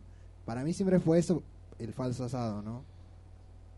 Y ahí, bueno, ahora lo mezclo con una mística, decir el falso asado, tirar unas verduras a la parrilla. Sí, la gente que se indigna porque le tirás la, la- la verdura, tipo el, el pimiento con el huevo para el vegetariano y que te invade ahí to- to- to- toda esa cuestión de ahí de hombría, carne puesta al asador, digamos, te invade la verdura. Es verdad, yo también pienso lo mismo, pero también creo que hay que hacer una crítica, una autocrítica para todos los que decimos eso. ¿En qué? ¿En, qué? ¿En función de qué? Que siempre criticamos cuando ponen la proboleta, cuando ponen el, lo que sea, digamos, la verdura que sea, y cuando se le sirven en el platito, lo primero que hacemos vamos es, invítame un pedacito. y bueno, me parece que... Claramente está eso, ¿verdad? O lo de las ensaladas, vieron que hay en, en- en algunos grupos que, que, que está que, que está es- está tan estereotipado qué roles cumple, digamos, dentro del grupo, que está como que tipo las minas que te cortan la verdura y los varones que te asan el, el, el asado. Eh, igual yo tengo grupos que por suerte que se ha revertido eso y que de hecho he, he, he- participado de asado solo hecho por minas, digamos, y que ahí nos empoderamos con, con la carne en la mano y el cuchillo. De hecho, nosotros tres, las veces que nos ha tocado comer asado, yo hacía la ensalada, Cristian hacía el asado siendo vegetariano y la Betania bajaba Comía. a comer. Y, Y no decía, apuraba, y no apuraba. eh, ¿por qué Eh, preparan así la palta? Decía. Reclamando. Pero bueno, el, la idea es que para los que quieran participar, que nos están escuchando, también pueden seguir, pueden mandar un par de audios ahora hasta que terminemos de hacer el programa. Yo iba a romper y iba a invitar a nuestros a nuestros amigos que se quedaron dando vuelta por acá a que opinen qué es el falso asado. Yo quiero saber qué es falso asado para el Masca, por ejemplo. Si se quiere acercar al columnista a ver qué, qué opina que es el falso asado para... Sí, ¿Qué casualmente. dice Herzog del falso asado? Ha- Habría que consultar. Casualmente estaba quería realmente opinar porque estaba escuchando indignado este, la- las, las opiniones y quería refutar porque estaba escuchando como que eh, se le estaba dando una connotación negativa a la cuestión de, del falso asado. Este, y para mí es absoluto. Me encanta eso, de resignificar lo falso. Bien, Exacto. vamos, vamos para ahí. mí tiene una connotación positiva, absolutamente lo contrario de lo que se estaba diciendo. Porque para mí falso, un falso asado es cuando tus amigos te dicen, eh, vamos a hacer un asado, nos juntemos, vamos a tirar algo, eh, un, un poco de parrilla, eh, un poco de carne en la parrilla, este, y te juntás y realmente eso no pasa, pero lo que pasa es que siempre aparecen uno o dos cajones de cerveza y te quedás hasta la tarde, hasta largas horas de la madrugada tomando. Y el asado no apareció nunca. Y no apareció, pero es un asado, es un Claro, asado, porque bien. fue fue lo que convocó, digamos. Entonces un falso asado es la excusa para para juntarse y para chupar hasta largas horas de, de la Está mañana. bien, es lo que se celebra. Uno Es dice, lo "Ah, voy que a celebra. celebrar algo y tengo que hacer un asado y esto va a convocar a la gente. Celebro mi Exacto. cumpleaños, celebro mi recibida, celebro el buen momento y invito a un asado. Sí, tal cual. Eh, y por otro lado también quería este, contestarte un poco a vos, Betania, este, porque A ver, a ver, ¿qué hice mal? escuchaba también que estaba para vos una un, un asado al horno, este, tiene casi la misma valoración que un asado a, a la parrilla. Dije la misma, incluso mejor. incluso- incluso Si mejor. está bien hecho, con las verduritas, ahí las papas salteadas con el mismo juguito. Este, Para mí queda una cosa que... Y bueno, la, la verdad que es casi una herejía, digamos, lo que, lo que acabas de decir, porque este, un asado al horno es, es, un- es una carne al horno, la popularmente conocida, vamos a comer una carne al horno, a nadie se le ocurriría decir, vamos a comer un asado. Un asado... lo- bueno. Claro, entonces me, me parece que, bueno, eh, quería hacer, plantar bandera acá y refutar esas dos cosas. Está, está muy bien, está muy bien. Este es un programa muy plural, así que vamos a dejar que estas opiniones fluyan. Yo de todas maneras, mañana estoy invitada a comer un asado al horno a la noche y lo voy a, lo voy a disfrutar como si fuera a la parrilla y todo lo que todo lo que viene después. Voy a romper un poco con el con el eje del programa y voy a hacerle darle paso porque quiero saber, muero, muero por saber qué piensa nuestro otro columnista estrella, pero que más que columnista estrella es casi como un padrino de este programa, o por lo menos yo quiero nombrarlo así, vamos a debatirlo en grupo después, eh, de Falso Asado, que es Nicolás Salvi, que además, además de ser, un, eh, ser una hermosa persona, digamos, eh, además de eso tiene un programa de radio eh, que se llama Café el Oeste, que va los sábados y los domingos, en el cual Diego y yo somos precarizados como columnistas. Se vino con la remera del Café Oeste, como para que no queden dudas. No, somos columnistas en ese programa, Diego de cineseries y yo eh, de espectáculos La y verdad un poco que- de todo. que- que esto es un desastre. Esto es un desastre, es verdad, no es de cineseries, la puta madre. Venía re bien y me colgué. Bueno, no. Igual lo has dicho muy serio, casi me lo creo. Casi que te lo crees. Bueno, no, en realidad hace una columna de mierda de cómics. no, no. ¿Y no. vos, Betania, de qué haces la columna? una columna muy interesante donde hago debates sobre sobre Geraldine Neumann y, y Ricardo Ford y todas esas cosas. No, una columna de espectáculos que disfruto mucho de hacer porque además trabajar en radio con Nicolás es hermoso. Así que nada, bienvenido Nicolás Salvi a Café el Oeste. Buenas noches, Ah, ¿cómo le va? ¿viste? ¿Te gustó? ¿Qué lo- ¿Es el futuro? Bienvenido a Falso de Ya Asado. se viene el golpe de Estado. Ya, ya se Soy vino el Dilma. golpe de Estado. Me siento Dilma. Bienvenido a Falso Asado. Bienvenido, me hago, me- me- bienvenido solo, yo me siento en casa acá. Me gusta. ¿Te gusta? Es lugar. Contame qué te parece el lugar. Me gusta el lugar, hay un, un montón de cajas de tergopol, pero tienen una forma extraña, nunca había visto el tergopol de esa manera. Yo cuando llegué pensé que era otro material. ¿Vos pensás que era un centro de rehabilitación o no? También. Porque da ahí como el blanco dentro del, dentro del Sí, centro sí. de Pero rehabilitación. está Fidel, está el Che. Está Fidel, está el Che. Hay, hay gente ahí, amiga. Hay viene. gente, Me, sí. me da mucha gracia. Veo gente muerta. Sí, sí, hay una foto de, de, de- de Bello un mes. está sonriendo. Me causa mucha gracia. ¿Y lo has visto Batman? Eh, ¿Batman? ¿Batman? ¿Dónde está Batman? Ah, mira Está, Batman. está como siempre. está Batman. siempre está. Sí, sí, sé que este programa es más Batman que Superman, me han, me han comentado. Sí, sí, y, y sí. muy poco Capitán América. Muy Puede poco. ser. Poco. Muy poco Capitán América. Un gran, un gran héroe. un gran héroe. Él peló por nosotros. Bueno, pero ¿te gustó? ¿Te gustó el espacio Sí. físico? Sí, sí, me gusta el espacio físico, la huipala, está bien. Siempre tiene que haber una bandera en una radio, en una radio comunitaria, siempre tiene que haber una bandera. Así que estoy, estoy bien, estoy cómodo. Ahora falso asado, ¿no? Ahora, ¿Qué es? ahora falso asado. Falso Decime, asado. nosotros somos tus pollos casi, digamos. A vos, ver. vos como, como nuestro gurú. Claro, Yo vos sos pienso que no es, no es ni, ni- ni negativo ni positivo el falso asado. Yo lo relaciono más con un como un no ser. O Ah, tal vez nos pusimos un, filosóficos. o tal vez un anti-asado. Verlo Bueno. de esa manera. Yo creo que puede ser un, Un anti-asado. anti-asado, me encantó lo de Claramente, anti-asado. Sigue siendo un asado. Mucha gente en esos audios. Desarrolle, por favor, alumno Salvi. Claro, porque muchos de, de los audios lo relacionan casi a un pseudo asado.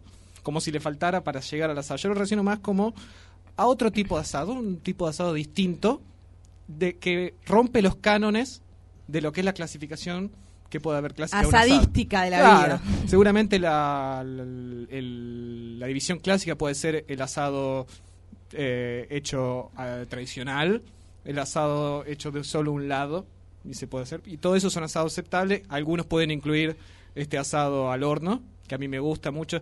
Tal vez no le diría asado para no mo- herir Para no susceptibilidades. polemizar. Cual Astor Piazzolla, cuando se cansó de discutir, que a él le gustaba pelear antes y salía fuera de las radios y se pegaba con, lo- con la gente de San Telmo para defender que lo que hacía era tango, era un punto después se cansó y dijo, no, lo que hago es música ciudadana. Y fue, y ya está. Ya Sí, está. yo, yo cuando le escuchaba opinar a Betania digo, ¿qué, qué dirá Iorio? Iorio ya está cansado también. Así que ya está. Dice, sí, sí, es un asado. Sí, Bueno. sí. Pero eh, yo lo veo, para los que cubrimos en algún tiempo, en alguna vieja época, eh, la realpolitik, la política de todos los días, sobre todo en el interior, pónganle el interior tucumano, eh, quiero que se posicione el oyente en Monteros, en Alberdi, en el sur, sobre todo en La Cocha tal vez. Las decisiones se realizan en falso asado, que se llaman, tienen otro nombre que es el pollo peronista. En el pollo peronista donde se dan todas las soluciones y las relaciones del pueblo, tal vez no en Concepción. En Concepción no creo que suele ser así, pero sí en otros pueblos que acabo de nombrar. Explícame lo de pollo peronista, pero yo tenía choripán peronista, No, no, no, digamos, no, no, pero no. lo del pollo no, no lo tenía nunca. Vos estás hablando de las bases. Yo estoy- ah, actos. vos estás hablando de los la, la toma de decisiones. La toma de decisiones donde están todas la- las ramas, ¿no? Está la rama femenina, está la, la- la rama de, de la juventud y la conducción. Juárez andaba por ahí, por ejemplo. Por ejemplo, sí, sí, los pollos. eh, y el pollo peronista tiene todo ¿Cómo lo que. se hace el pollo peronista? Tiene todo lo que tiene un asado, o sea, tiene eh, el señor que cocina eh, el asado del pollo, en este caso se llama cacho o, o pichi o Claro. cochi, una cosa así, es el que la hace, atrás está el señor puntero con el señor legislador que lo van haciendo, después se hacen las mismas charlas, hay una guitarra, pasa todo lo que pasa en un asado. ¿Quién trocea el, el pollo? Viste que es como una situación medio, medio, medio que me da cosita. A mí la carne no tanto, pero el pollo tipo que me da como ahí Que no te gusta ver la, la forma que Y tiene es el pollo. como que raro, digamos. Pensás que va a salir caminando. Puede ser. Eh, no sé. Lo que Yo- tiene el pollo es que es como muy manoseado antes de preparar y eso le da cosita a algunas personas. Puede Sí, ser, puede ser. A mí me, me gusta. Me gusta y además ahí se da ¿Te todas gusta lo de más- peronista o lo de pollo? Las dos, las dos. La- ¿Te gusta la conjunción? La conjunción, sí, mucho más que una merienda radical. O, o que el whisky radical de las 3 de la mañana, donde no está presente la rama femenina ni la de- solo la conducción, son los tres tipos que viene el señor de Buenos Aires y decide. Son distintas maneras de realizarlo. Es más, es, es hasta buscado. O sea, si yo armo un whisky a las 3 de la mañana, va a ir solo ese grupo de gente mayor de 50 años, que es el canon de la conducción radical. En cambio, los peronistas tienen esta idea de, aunque seamos tres lo que lo vamos a hacer, vamos a invitarlos a todos para buscar esa legitimidad eh, lograda no con instituciones, sino con logros carismáticos. Para eso se precisa un asado, pero un asado es caro. Entonces se usa el pollo. Está toda la mística, está todo lo mismo que hay en un asado. Es falso. Puede ser que sea falso, pero es un asado. Claro, no, a mí me retrotrae también yendo por la cuestión ideológica, eh, Martiniano Molina, Ujú. intendente del PRO, cuando se juntaba en los actos previos a ser electo, junto con radicales, ellos comían Ujú. sanguchitos de asado de bondiola. Es difícil. Es difícil. Eso es complicado. Muy difícil, muy difícil tomar una decisión con eso. Pensar que las decisiones del país pueden ser tomadas con sanguchitos de sanguchito de- bondiola eh, me hace querer eh, ir a vivir a Uruguay como, como bueno, como la buena gente, ¿no? Como la gente bien. Como la gente bien. sí. O sea que podemos coincidir por lo menos en este debate, si nadie más quiere sumar, que el falso asado o como sea que esté llamado es un espacio de toma de decisiones. Ahí me gustó. ¿Les gustó? Sí, sí. Bueno, con eso nos vamos entonces a algo de música y volvemos para charlar bien con Nicolás.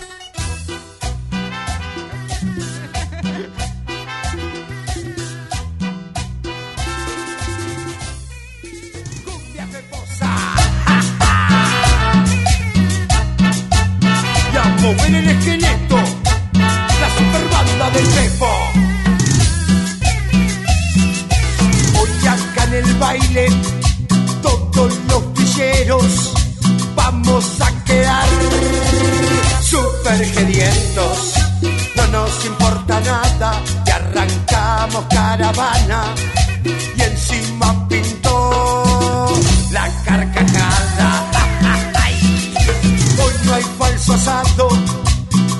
parrilla llena. Dale, arranca uno de ese y pinta fiesta. Como a todos lados, vamos re descontrolados. Y siempre vamos a cantar cumbia villera.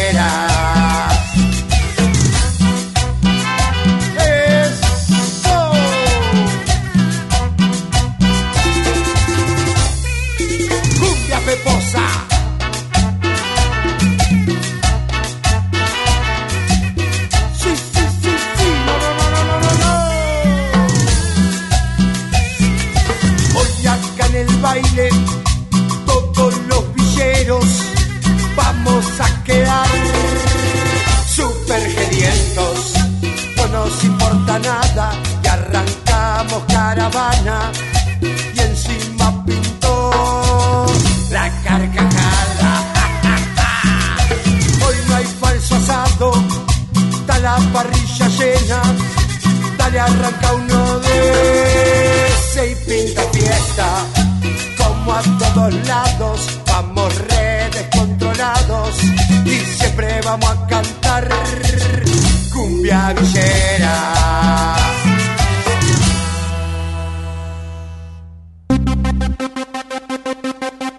donde manda capitán, muere, muere, marinero. Todos saben bien que es por dinero. Un asado, de paso, tomo sodeado, me paso y termino borracha. Yo tengo buena suerte y mala racha. Me un asado, de paso, tomo sodeado, me paso y termino borracha. Yo seré un cachivache y vos sos pura facha.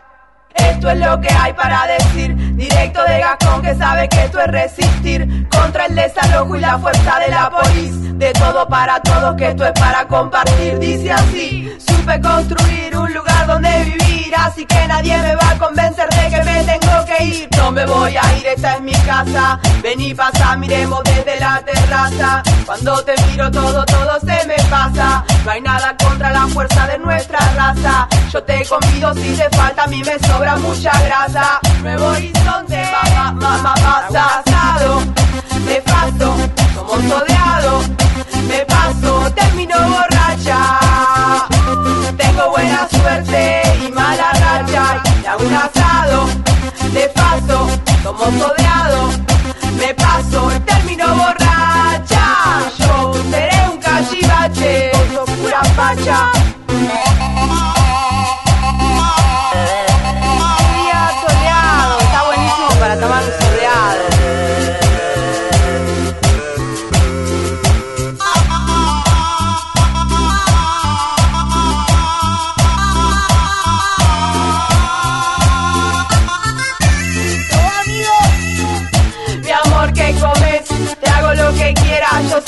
sabes que el poder del bombo traiciona la vejez. Decime qué querés, te doy de lo que tengo y si no hay más, ¿cuál es? Asado de verdura, esto es furia rap contra toda dictadura. Todo lo que esto me parece una hermosura, no sea cabeza dura, vení, esto es sabrosura. Hay un lugar entre las torres modernas de concreto, que nadie quede afuera, debería ser un decreto. Le saco la careta a este gobierno y su secreto. Fuck, no quiero más policía. De paso, somos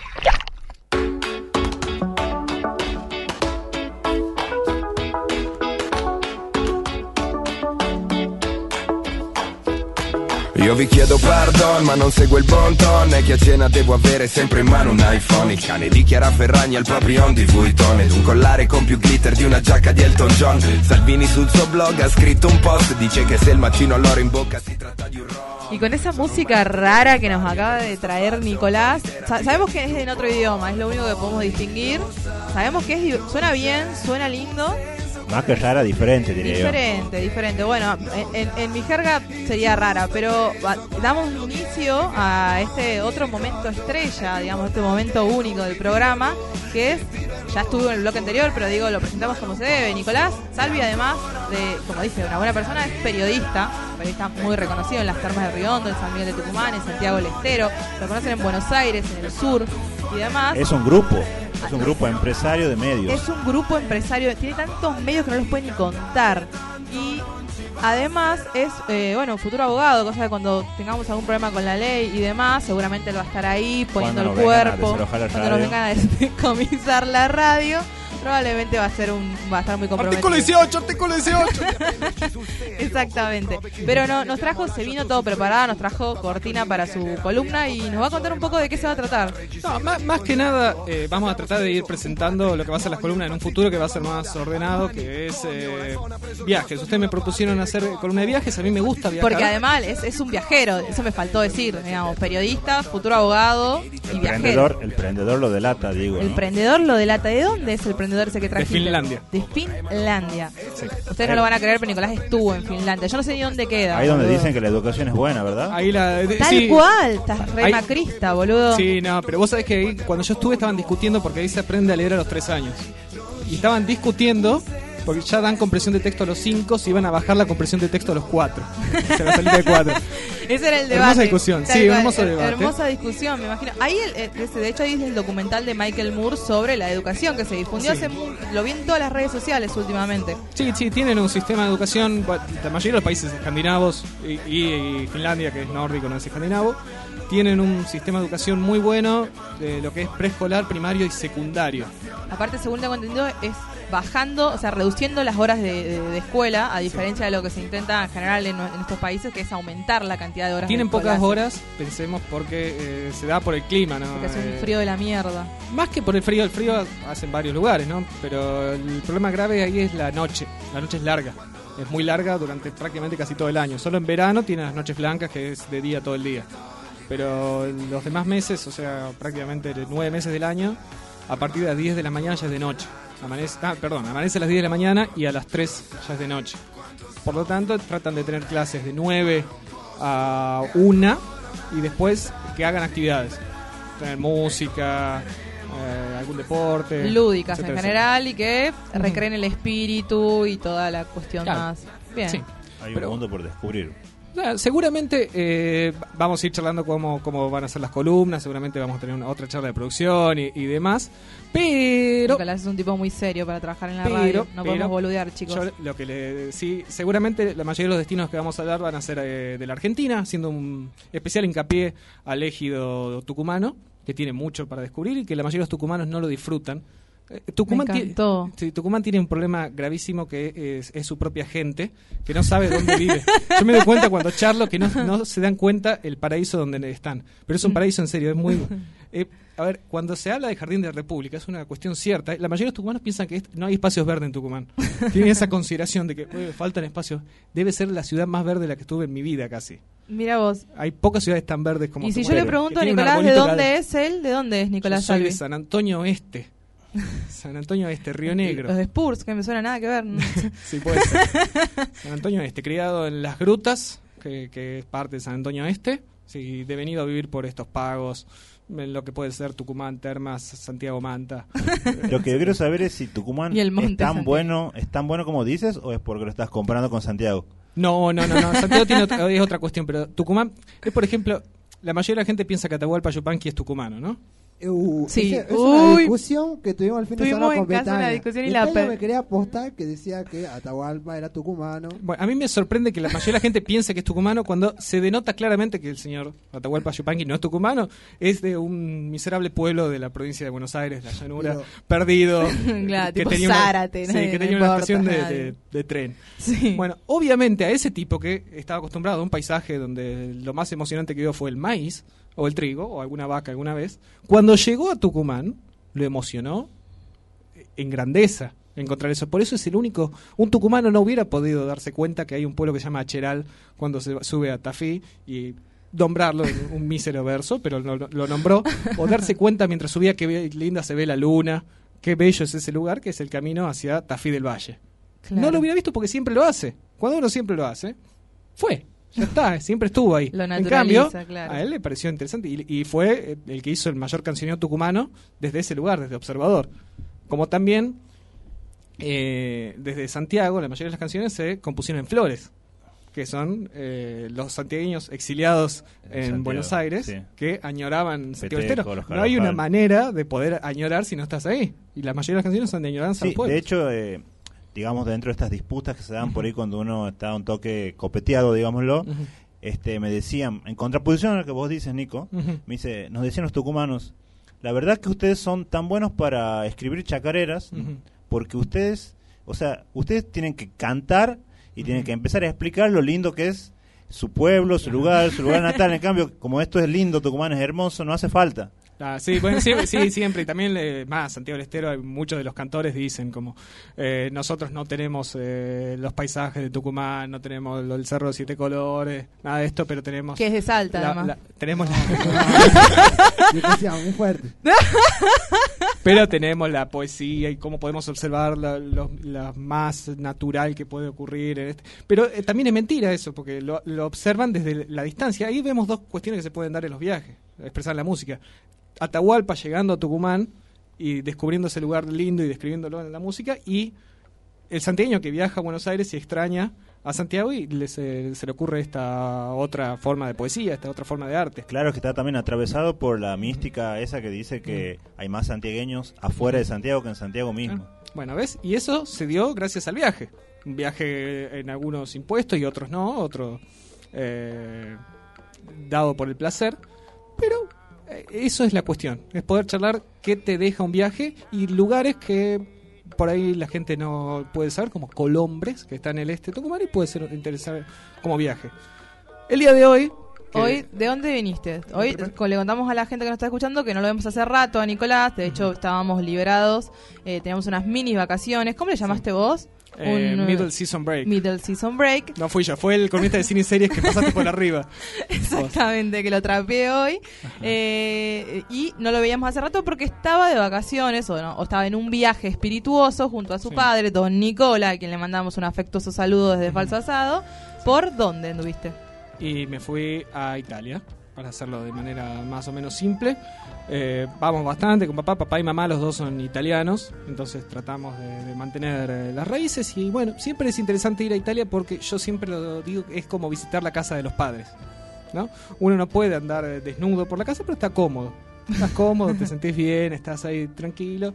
Sabés que no es tu casa. O sea, yo estoy en Italia y sé que no es mi casa, pero estoy bien. Esta es la segunda vez que voy y fue un viaje distinto. La, anterior vez fue en 2010 y el objetivo ahí era más, bueno, conocer los parientes y ver lo más turístico de, de Italia que la gente hace normalmente, que es el norte. O sea, Milán, Venecia, Florencia y Roma. Y tengo Los una pregunta. ¿Tu papá? Sí. ¿Tu papá se emociona cuando está en Italia y se pone a cantar la canción del padrino? Ah. ¿O solo lo hace cuando está en las termas? No tiene letra el padrino.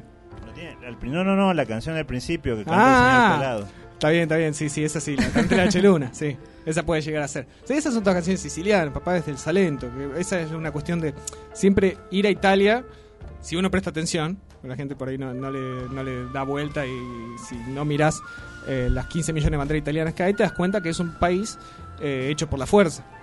Hecho por la fuerza con distintas 15 mil millones de naciones unidas en, una en un país que tiene el tamaño de la provincia de Buenos Aires. ¿no? Eh, esta vuelta lo hicimos distinto porque, bueno, fui con papá solos, alquilamos un auto y dimos una vuelta por lo que es el, el sur clásico, que en ese momento es el lugar más turístico de Italia, que hablamos Nápoles, Sorrento, Capri, todos esos lugares de- donde salen las postales. Sí. Y después fuimos al pago de papá, que es el Salento, que es el este y que es muy poco conocido para los extranjeros, un lugar donde tal vez vacacionan más los propios italianos. Siempre hay varias experiencias que se pueden ir contando. Tenemos, seguramente lo vamos a ir haciendo a lo largo de las columnas, alguna alternaremos lugares nacionales e internacionales porque eh, es imposible en 10 minutos tratar de describir. Yo recorrí alrededor en estos 34 días de eh, casi 50 ciudades, eh, 50, 56. O sea, me dieron un auto y está peligroso eso. peligroso. Arriba de un auto sos peligrosos, ya Sí, tuvimos. A mí me, me- a mí me gusta ver todo. A mí me Agarrás, todo. elegís la música que querés. Sí, no Sí, no, iba escuchando las radios italianas. Porque quería que- Claro, obvio. Pero sí, son la misma porquería que acá. eh, ¿Qué se le va a hacer? Pero está, está. eh, eh, sí, como para contar así como una comparación que se puede ir haciendo de, de lo que fue de 2010 a 2016, ya que estamos con esto de contexto político y demás. Me quedó. Me quedé impactado porque cuando yo fui en 2010 estaba comenzando lo que es la política de del ajuste, ¿no? La política del ajuste de la que hablamos hoy acá. En ese momento estaba comenzando en lo que es eh, Italia. Ya se hablaba de, bueno, están, están recortando, tenemos que enfriar la economía. Ahora llegué en un lugar donde verdaderamente está enfriada la economía, donde se consiguió esa política económica funcionar. Hay deflación. Yo nunca había escuchado, pero sí, existe. Hay deflación, tienen un 0,5 de deflación porque la gente no consume.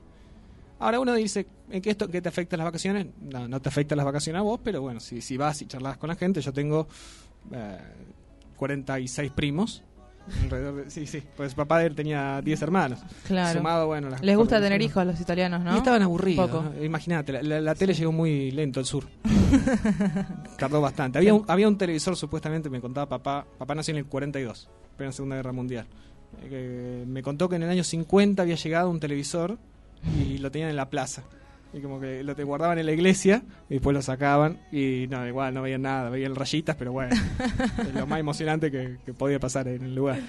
Eh, está esta cuestión, están las distintas, o sea, uno siempre es periodista, ¿no? Siempre quiere ir viendo cuáles son los temas que se charlan. Esos temas no se charlan, por ejemplo, en la tele. Pensemos que es un lugar donde eh, toda la programación es estatal.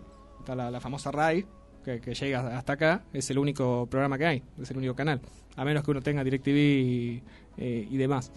Entonces, eh, de lo que se charla siempre es de la famosa inmigración y de los y del ISIS. Hablé, mira, Claro. siempre uno se levanta y hay un boletín de guerra, es muy divertido. Claro. Porque a mí me hablaban de acá de la corrupción La y demás, la vuelta. sí. Eh, es muy aburrido. Vos por lo menos allá te levantás y tenés un boletín de guerra. Capturaron a tal agente del ISIS en Hungría, los carabineros. Los carabineros parece que son una suerte de agentes secretos que, que encuentran gente. Hay siempre una conspiración de ISIS que mete inmigrantes y después arma células dentro de Trieste. Y estas células después la- las vuelan con una bomba y hacen. Es divertido. Dentro de todo lo encontrás. Siempre sentís que te están mintiendo y que no hay una vuelta. Y hay más una sensación así como de. Como la sensación de de que no hay- seguridad acá. Una sen- sí, pero como de que algo va a explotar. Claro. Siempre igual, ¿no? Italia no es Escandinavia, ¿no? Nadie deja tirado 100 pesos para ver qué pasa. Saben qué va a pasar. Eh, después de, de esto, seguramente vamos a poder charlar en, en un futuro de ciudades como Nápoles, que también me sorprendió. Yo pensaba, naturalmente, siempre se habla en Italia, siempre te contaban que Nápoles es una ciudad enquilombada, que es terrible. Después- Maradona. Claro, pero, a ver, ustedes siendo latinos, les dicen, hay una ciudad en Europa, en plena Italia, a 200 kilómetros de Roma, que es enquilombada, es el tránsito completo. ¿Qué se imagina? Que como mucho puede llegar a ser el tráfico como Tucumán. Tucumán, sí, exactamente, sí, sí, sí. eso iba a decir Tucumán. Tucumán. Además tiene el tamaño de Tucumán, o sea, es la tiene la misma cantidad de habitantes. Y vos decís, bueno, será como Tucumán y estos son unos exagerados y, están muy acostumbrados a Milán, ¿qué se le va a hacer? Yo llegué en auto a, a Nápoles y nunca había visto algo así. Vos llegás, entrás por la autopista del Sol que tiene cinco carriles de cada lado, moderno, lo que quieras. Entrás, ves el mar a lo alto y ahí empezás a bajar. Y cuando empezás a bajar ves todos estos monoblocks tipo barracas, tipo Quilmes, así como el- y decía, ay, qué, qué pintoresco. qué lindo, es como Argentina. Va siguiendo, sí, y empiezan a aparecer.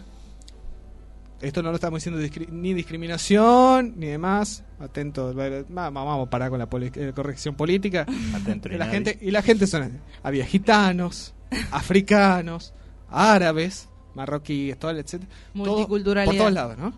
En ese después empiezan a salir motos que van en diagonal por las calles, no hay manos ni contramanos. En Nápoles dijeron, Ah, no mano y contramano ¿Para qué? no es algo que- de nuestra cultura. Esto es una exposición del, Del sistema. imperialismo y no la vamos a tener. Eh, también, otra particular, no tiene el centro histórico cerrado. Normalmente todas las ciudades europeas tienen las calles muy chiquitas, sobre todo en el centro histórico. Callecitas. Calles bico, se dice en italiano. Bueno, ahí decidieron no. O sea, el que pasa, pasa. Si vos tenés un auto que pueda pasar por ahí, bienvenido sea. vos podés pasar. ¿Hay mano y contramano? No. Si te echó, uno va a tener que ir para atrás. Y esa discusión de quién va para atrás es muy divertida, ¿verdad? Porque el napolitano es el estereotipo que nosotros tenemos del italiano. Si nosotros vemos la mayoría de los italianos, la mayoría viven en el norte y son muy diferentes a ese tipo gritón que, que Claro. hace pizza y más. Esos son los napolitanos. Esos son los napolitanos. Les gusta y lo hacen. Vos vas a gusta el quilombo, de verdad. y Un poquito entendés, de lío. entendés mucho mejor a Maradona. Entendés mucho mejor el cerebro de Maradona, cómo llegó a ese estado. Y entiende por qué lo han querido tanto a Maradona. Sí, sí, la, la expresión ahí es, es San Gennaro Santo Maradona, siempre, para cualquier cuestión. San Gennaro es el santo patrón de ahí, que está equiparado totalmente Ay, me morí a- con ese a- dato. al 10. ¿Vos querés ir a un lugar donde odien al Diego? Al Diego, a Messi. Anda, Nápoles. Eh, Se puede dar esa extraña confusión de odiar a Messi y amarlo a Higuaín. Que Claro, es muy sí. extraño. Yo llegué justo Claro. Dos días dos días antes de que se vaya. O sea, todavía no estaba obvio. decidido. Me querían, arriba del Vesubio, del- del coso, me querían vender un- a toda costa una camiseta de trucha de Napoli de, con Higuaín. Y yo digo, no, dame la del Diego. Dice, te doy la del Diego y por mitad te doy la de Higuaín. no quiero. Le digo, la pelota que le robó la última vez está acá arriba del Vesubio, hijo de de puta. no, vos- ¿Qué voy a hacer con esa camiseta? No, pero Higuaín, Higuaín, ya, ya vas a estar vendiéndole a la Juventus. y estaban, ¿no? A los tres días estaba la de la Estaban Juventus ahí. a los tres días estaban prendiendo fuego a las camisetas de Wayne. Sí, sí, pero ya estaban vendiendo la, la, la napolitana, no le importa. La cuestión, eh, vas llegando y tenés toda esta cuestión de, de gente andando por todos lados y se te viene a la mente música tipo Bangkok. Porque tenés miedo. O sea, en un momento tenés miedo, porque decís, salen por todos lados, no sabes por dónde venir, no sabes por dónde entrar, no hay semáforos, no hay, hay rotondas. En No hay Ita- semáforos. no, en Italia consideran que los semáforos son peligrosos, que hay que usar rotondas. Y las rotondas normalmente en casi toda Italia funcionan bien porque la gente respeta esa historia de que está dentro de la redonda el que manda. ¿No? Eh, allá fue. Eh, En Napoli es el, el que va. Me sorprendió por esto, ¿no? Es una cuestión. Mi primo la definió de una manera que puede llegar a ser interesante, que es una ciudad absurda. Es absurda porque eh, los napolitanos no es que tengan eh, distinto acceso a la cultura y demás que cualquier otra ciudad, es más, tienen tal vez el es, es la ciudad del sur más importante, más grande, es una ciudad industrial importantísima, tiene el puerto que parte hacia América, eh, pero esa es la manera de ellos, es la manera de funcionar. Vos vas a la otra ciudad de la campaña, que es la región, y son distintas. Salerno, por ejemplo, eh, es distinta. No sé por qué. Es una cuestión que al día de hoy yo quisiera volver, no en auto, no quiero manejar Claro, nunca más en mi vida ahí, pero siempre es una experiencia, es que está lindo para dar vuelta. Es más, Ah, la aventura, la La- la aventura, la, de del viaje fue, Sí. fue en La cuestión de manejar en Italia es eso, también eh, ap- ap- aprender a manejar en calles chiquitas, eh, normalmente está todo construido hasta la esquina, entonces no puedes ver para los lados. Hay distintas cuestiones al respecto, hay, hay de- de- podés ir aprendiendo.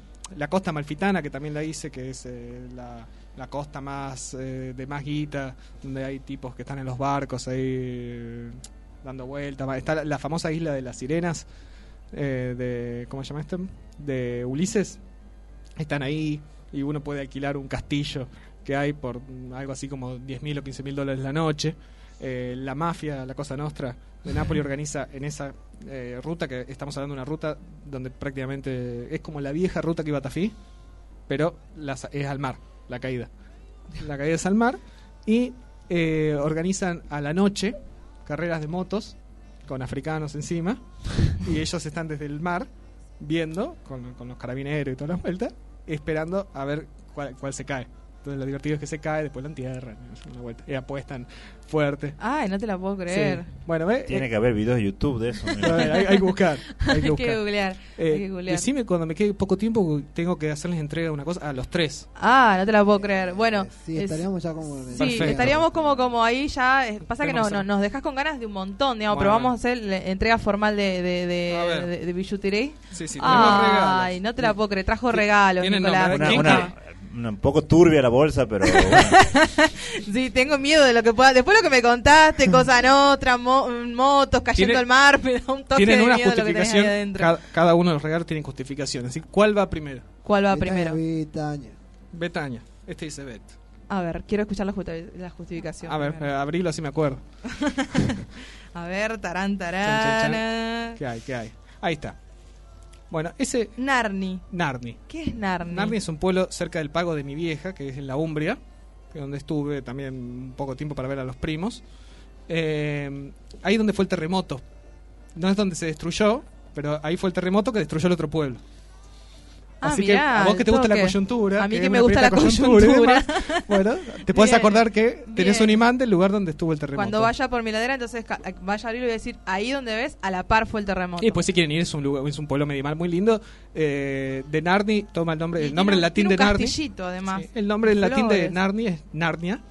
La Eh, película, boludo. Libre de Narnia. Me Bueno, muero. la- esa, la vi. El libro de, el libro de C.S. Lewis, eh, la- los libros, los siete libros de las crónicas de Narnia. Supuestamente Ay, muchas eh, gracias, Nicolás. Lewis amé. nunca estuvo en Narnia, pero eh, leyendo las viejas crónicas romanas y demás, él se imaginó que era algo parecido a esto, pero es un lugar verde, similar al de la película. Bien, hay acá justo. Y también hay un paquetito raro después. No, Bueno. mentira, no hay nada más.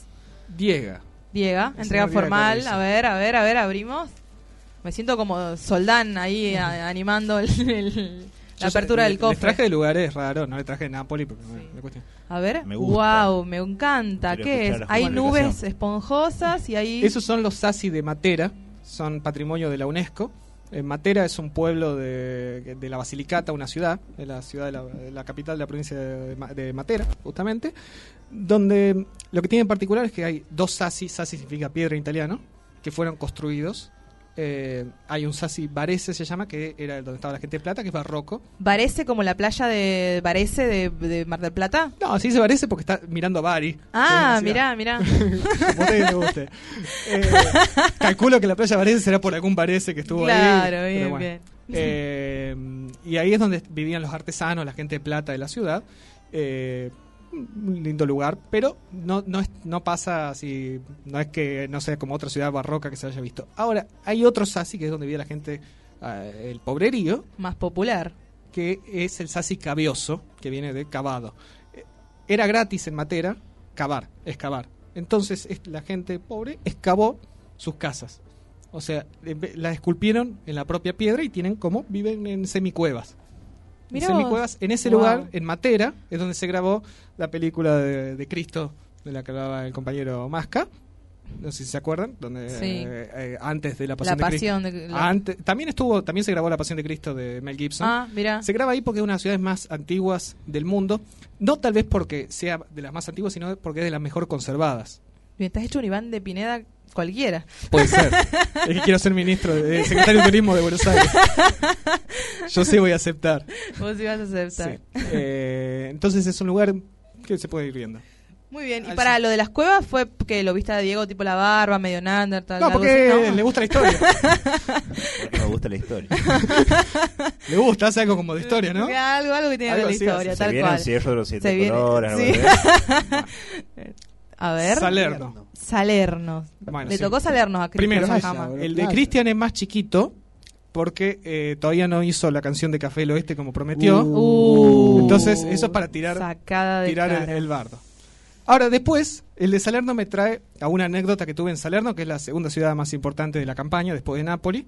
Una ciudad muy linda sería de, de- si me tendría que ir a vivir a una ciudad de la campaña, sería Salerno. Una Bien. ciudad con costanera. Yo que me gusta el bardo me iría a Nápoles, tal cual. Seguramente. la pasarías muy bien. Eh, en, esa, en esa ciudad había lo que se llama una banda de peruanos, decimos- así se le dice. Banda de peruanos que estaban eh, ca- tocando, haciendo playback eh, de chiquitita con el sicu y etcétera, etcétera. Bueno, lo, que se suele hacer. Eh, se acerca un napolitano, eh, salernitano, pero a, los casos es lo mismo. Viejito, de esos tipos que están tomando, eh, no toma el mate, pero bueno, está tomando su cafecito ristreto en la playa. Y se acerca y le dice, así ya por curiosidad, ¿y vos de dónde sos? Y el tipo le tira, ah, no, pará, pará, pará. Así le pregunto, ¿vos de qué parte de África sos? Uh. Y tiró Jujuy. Muy bueno. y ahí te Y yo me entré a matar de risa. Y Me ahí entré a matar de risa y después le dice, ¿pero de, de dónde es Jujuy? Argentina. ¡Ah, Argentina! ¡El Diego! ya está, conciliación. Conciliación de clase en ese momento. ¡El Está- Diego! Estábamos sentados y papá le contaba que hace 40 años que no volvía todo el, el, el, chi- el JTS. Y le dice, ¿es de dónde es el Diego? Como vos. sí, sí, de dónde es el Diego. Y ahí tuvimos la charla del Diego, otra vez hermosa. Tuvimos muchas charlas hermosas Qué lindo, sobre el Diego. qué lindo, qué lindo. yo, yo veo los regalos y me, se me viene a la cabeza la Te cantidad emociona. de columnistas que hay en Café del. Oeste. Y pienso- claro, y pienso, vos has andado por todas esas zonas de Europa y pensando sistemáticamente qué le regalo a quién. Sí. Ay, qué- Ah, sí. ¿Ves? ¿Ven? Le- A ¿Se dan cuenta? ¿Se dan cuenta que es un ser humano hermoso? A mí me Sí. gusta hacer los regalos, es importante el tema de los regalos, porque es una manera de extender el viaje hacia los demás, hacia las personas que uno quiere, entonces lo- llevas tu viaje a otra gente. Bien, con esa hermosa frase nos vamos y nos volvemos ya para irnos. Ya no nos queda más tiempo.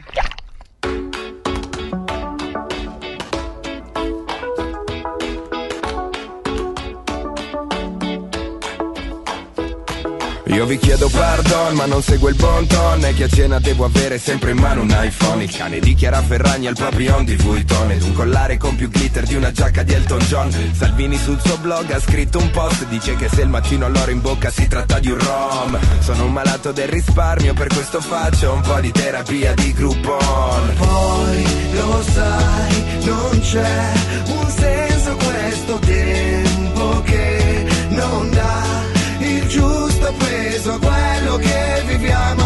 Ogni ricordo è più importante condividerlo che viverlo.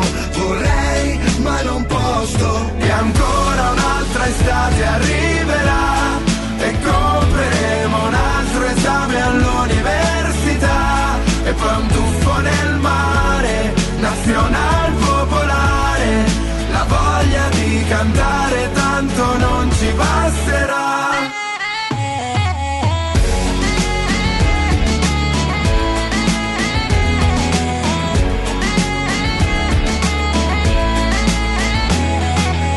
faranno i figli a prenderci sul serio. Con le prove che negli anni abbiamo lasciato su Facebook. Papà che ogni weekend era ubriaco perso E mamma che lanciava il regista in ogni concerto. Che abbiamo speso un patrimonio Impazziti per la moda. Armani, Comio L'iPhone ha preso il posto di una parte del corpo. E infatti si fa gara chi ce l'ha più grosso. È nata nel 2000 ti ha detto nel 98 E che i 18 li compie ad agosto. Mentre guardi quei selfie che ti manda di nascosto. E pensi purtroppo vorrei ma non posso Me encanta todo este, este fervor que tiene la gente por opinar sobre el falso asado. Igual, este, yo re esperaba estar en el piloto, ¿no? Y todavía sigo esperando la invitación a estar ahí con ustedes. Otra cosa, me parece, estuve repensando, este, que la gente tiene una tendencia a llamarle asado a todas las cosas que hacen en la parrilla. Y ahí uno cae en, ¿qué es el asado realmente, no? Está, está como para pensarlo un poco, porque uno dice pollo asado, este, no sé, berenjena asada, todo asado, y el asado es el propio nombre de la comida asado o qué, o asado es un qué. No sé si entienden lo que quiero decir. Bueno, chicos, no sé, ya, ya estoy divagando un poco, pero de verdad me he quedado pensando en eso. Espero puedan resolver mi incógnita, porque no sé cómo voy a dormir hoy. Los quiero, sigan siendo así de hermosos siempre.